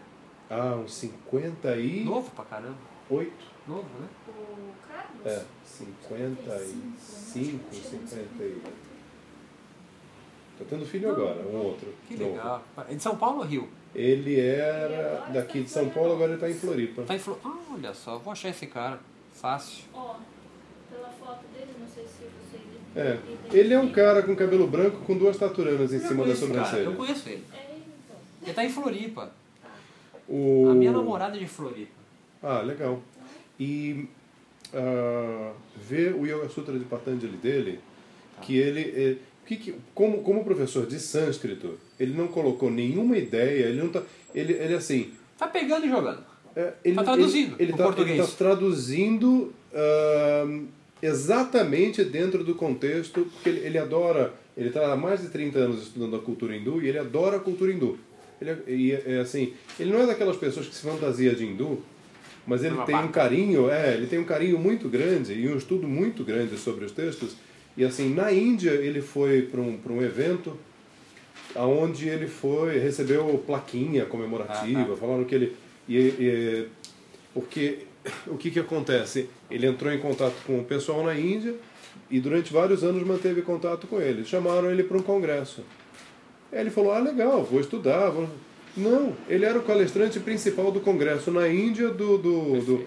Por quê? Porque identificaram que ele falava e que ele escrevia com propriedade sobre os textos e ele não era um ocidental qualquer. Ele era um, realmente uma Há mais alguém no Brasil com essa, com essa, com essa Não conheço. notoriedade, assim, porque a gente ainda assim, né? é, que falam, a- a- a- o nome do Santos do Brasil é a Glória. é Então, vejo, a né? Glória, ela estuda um sânscrito eh, não falado, Aham. ela não fala sânscrito, ela sabe os textos, ela consegue traduzir, mas ela não é uma falante Ah. de sânscrito, e ela faz um, uma, um sânscrito condicionado ao Dayananda Saraswati, Tá. que é um, parte do yoga moderno, mas dentro do yoga moderno ainda tem aquela especificação do Vedanta. Tá. Então não é um yoga, ela dá aula de Vedanta Tá. e fala sobre yoga. Então, os professores que têm o discurso do Vedanta, eles estão tendo um discurso contrário às ideias do yoga. Ok. Contrário por quê? É mim. Ah, o Sam que elaborou, a, notoriamente o sânscrito elaborou a, a fundamentação do yoga. Vedanta Shankara. o- é- é- O Shankaracharya, Shankara- ele, ele era, ele era de, de tendência nata, né? Sh- ainda por cima chamado de Shankara, né? Mas ah, é, como é que eu vou explicar isso para você? O Vedanta ele surgiu como um desespero do, dos Brahmanes com relação aos yogis que estavam conseguindo converter pra. e a argumentação Ideológica filosófica também. deles é muito legal, porque assim, os Shramanas eram pessoas que viajavam a Índia inteira Aham. fazendo debates. Numa época que não tinha televisão, Claro, claro, não tinha claro. jogo de futebol, não tinha nada, a população se juntava para escutar os debates. Aham, aham. Então a própria população se enriquecia com os debates. E aí os dois iam debatendo, chegava no final, ah, quem fosse convencido e perdesse o debate, às vezes se tornava discípulo, Discípulo do outro. do outro, tá. E pior, escravo quase Aham, aham, aham. né? E aí o que acontecia? Os xamanas tântricos, expondo a filosofia do Samkhya e do Yoga, chegavam eh, com a argumentação do Vedanta e destruíam a argumentação do Vedanta em pouquíssimas palavras. Tá. Ele entrou pra dar um suporte filosófico para aquilo. E o Vedanta praticamente acabou na Índia. Ele só retornou depois que os, os eh, muçulmanos saíram da Índia. Aham, aham. porque o Vedanta já estava completamente acabado, né? Eh, e, e o Vedanta teve dois momentos. Ele teve um momento, ele, ele acabou praticamente. Ele teve um levante quando os muçulmanos estavam invadindo. Acabou o Vedanta e só a argumentação ah, dos natas ti- tiveram vez, dos, dos Shramanas. Ah, quando os muçulmanos saíram, de novo o Vedanta levantou. Entendi. E aí não tinha ninguém para se opor, porque os, os tântricos se refugiaram nos centros militares para se protegerem dos ataques dos brahmanes. Ah, interessante isso. Aí o que, que acontece? Aí hoje em dia a gente tem um yoga vedantizado. O argumento dos Shramanas era muito simples. Ah, ah, com relação ao monismo, ah, o monismo vedantino, Aham. que tem o Vedanta Advaita Tá. e tem o Vedanta ah, Dvaita, Dualista ou... Né? né? que é o dualista e não dualista. Mas o, o, o Vedanta Advaita, Aham. ele era um Vedanta não dualista e que norteava as ideias. O Advaita só surgiu por causa dessas argumentações dos Shamanas. Né? Aham. Aí os Shamanas chegavam e falavam assim: Você é não dualista? Sou. Tá, mas e o que, que é o universo? Ah, o universo, ele não existe. É Maya. Tá, Maya. E o qual a realidade do universo? Brahma. Tá. Então, Brahma é a única, a única realidade do universo? Tá, sim é. Então, se Brahma é a única realidade do universo, o que, que é isso daqui? Maya. Então, meu amigo, você tem Brahma e Maya, isso é um dualismo. Muito bom, muito bom. Pronto. Claro, eles tinham várias outras argumentações, Claro, vários claro. outros pontos de vista. Quer dizer, mas, mas Maya não é nada. Como Maya não é nada, a gente está conversando. Eu acho que você não é a melhor pessoa para isso, mas é... com quem eu entro em contato com o vosso pai? Minha irmã, Satiandra. ela também está quase saindo, né? Assim, seriam acessíveis a mim? Compreende? Você seria acessível para esse bate-papo aqui? Ou- Eu ou- acredito que sim, É. ela vai poder até te indicar como, Tá. com quem falar. Ela é uma via D porque ele tem os assessores de imprensa dele. imagino, eu falando, eu sei todo o caminho, né? É. É, eu posso falar em, em Você seu pode nome? falar o seguinte, não, Não, tá.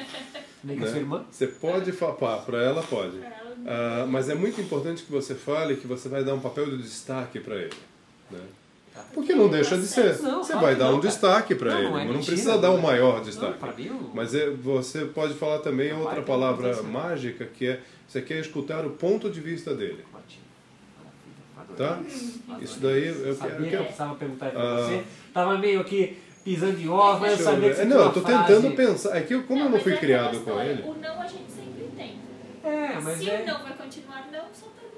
É, não. E por isso eu te digo que foi importante, de repente, é, é, até eu colher o dado do professor Hermógenes mesmo, né, de forma... Não, porque é, eu tenho o ponto de vista do, do professor Tá. Hermógenes e eu quero ter o ponto de vista de todos os outros professores também que são importantes no Brasil. Ah, fala para ele que você está colhendo também o ponto de vista do Hermógenes. Eu sei disso. Eu- por isso que eu Eu falei, isso é importante porque eu quero o seu ponto de vista, né? Porque é muito importante. Essa é a frase, essa é a frase.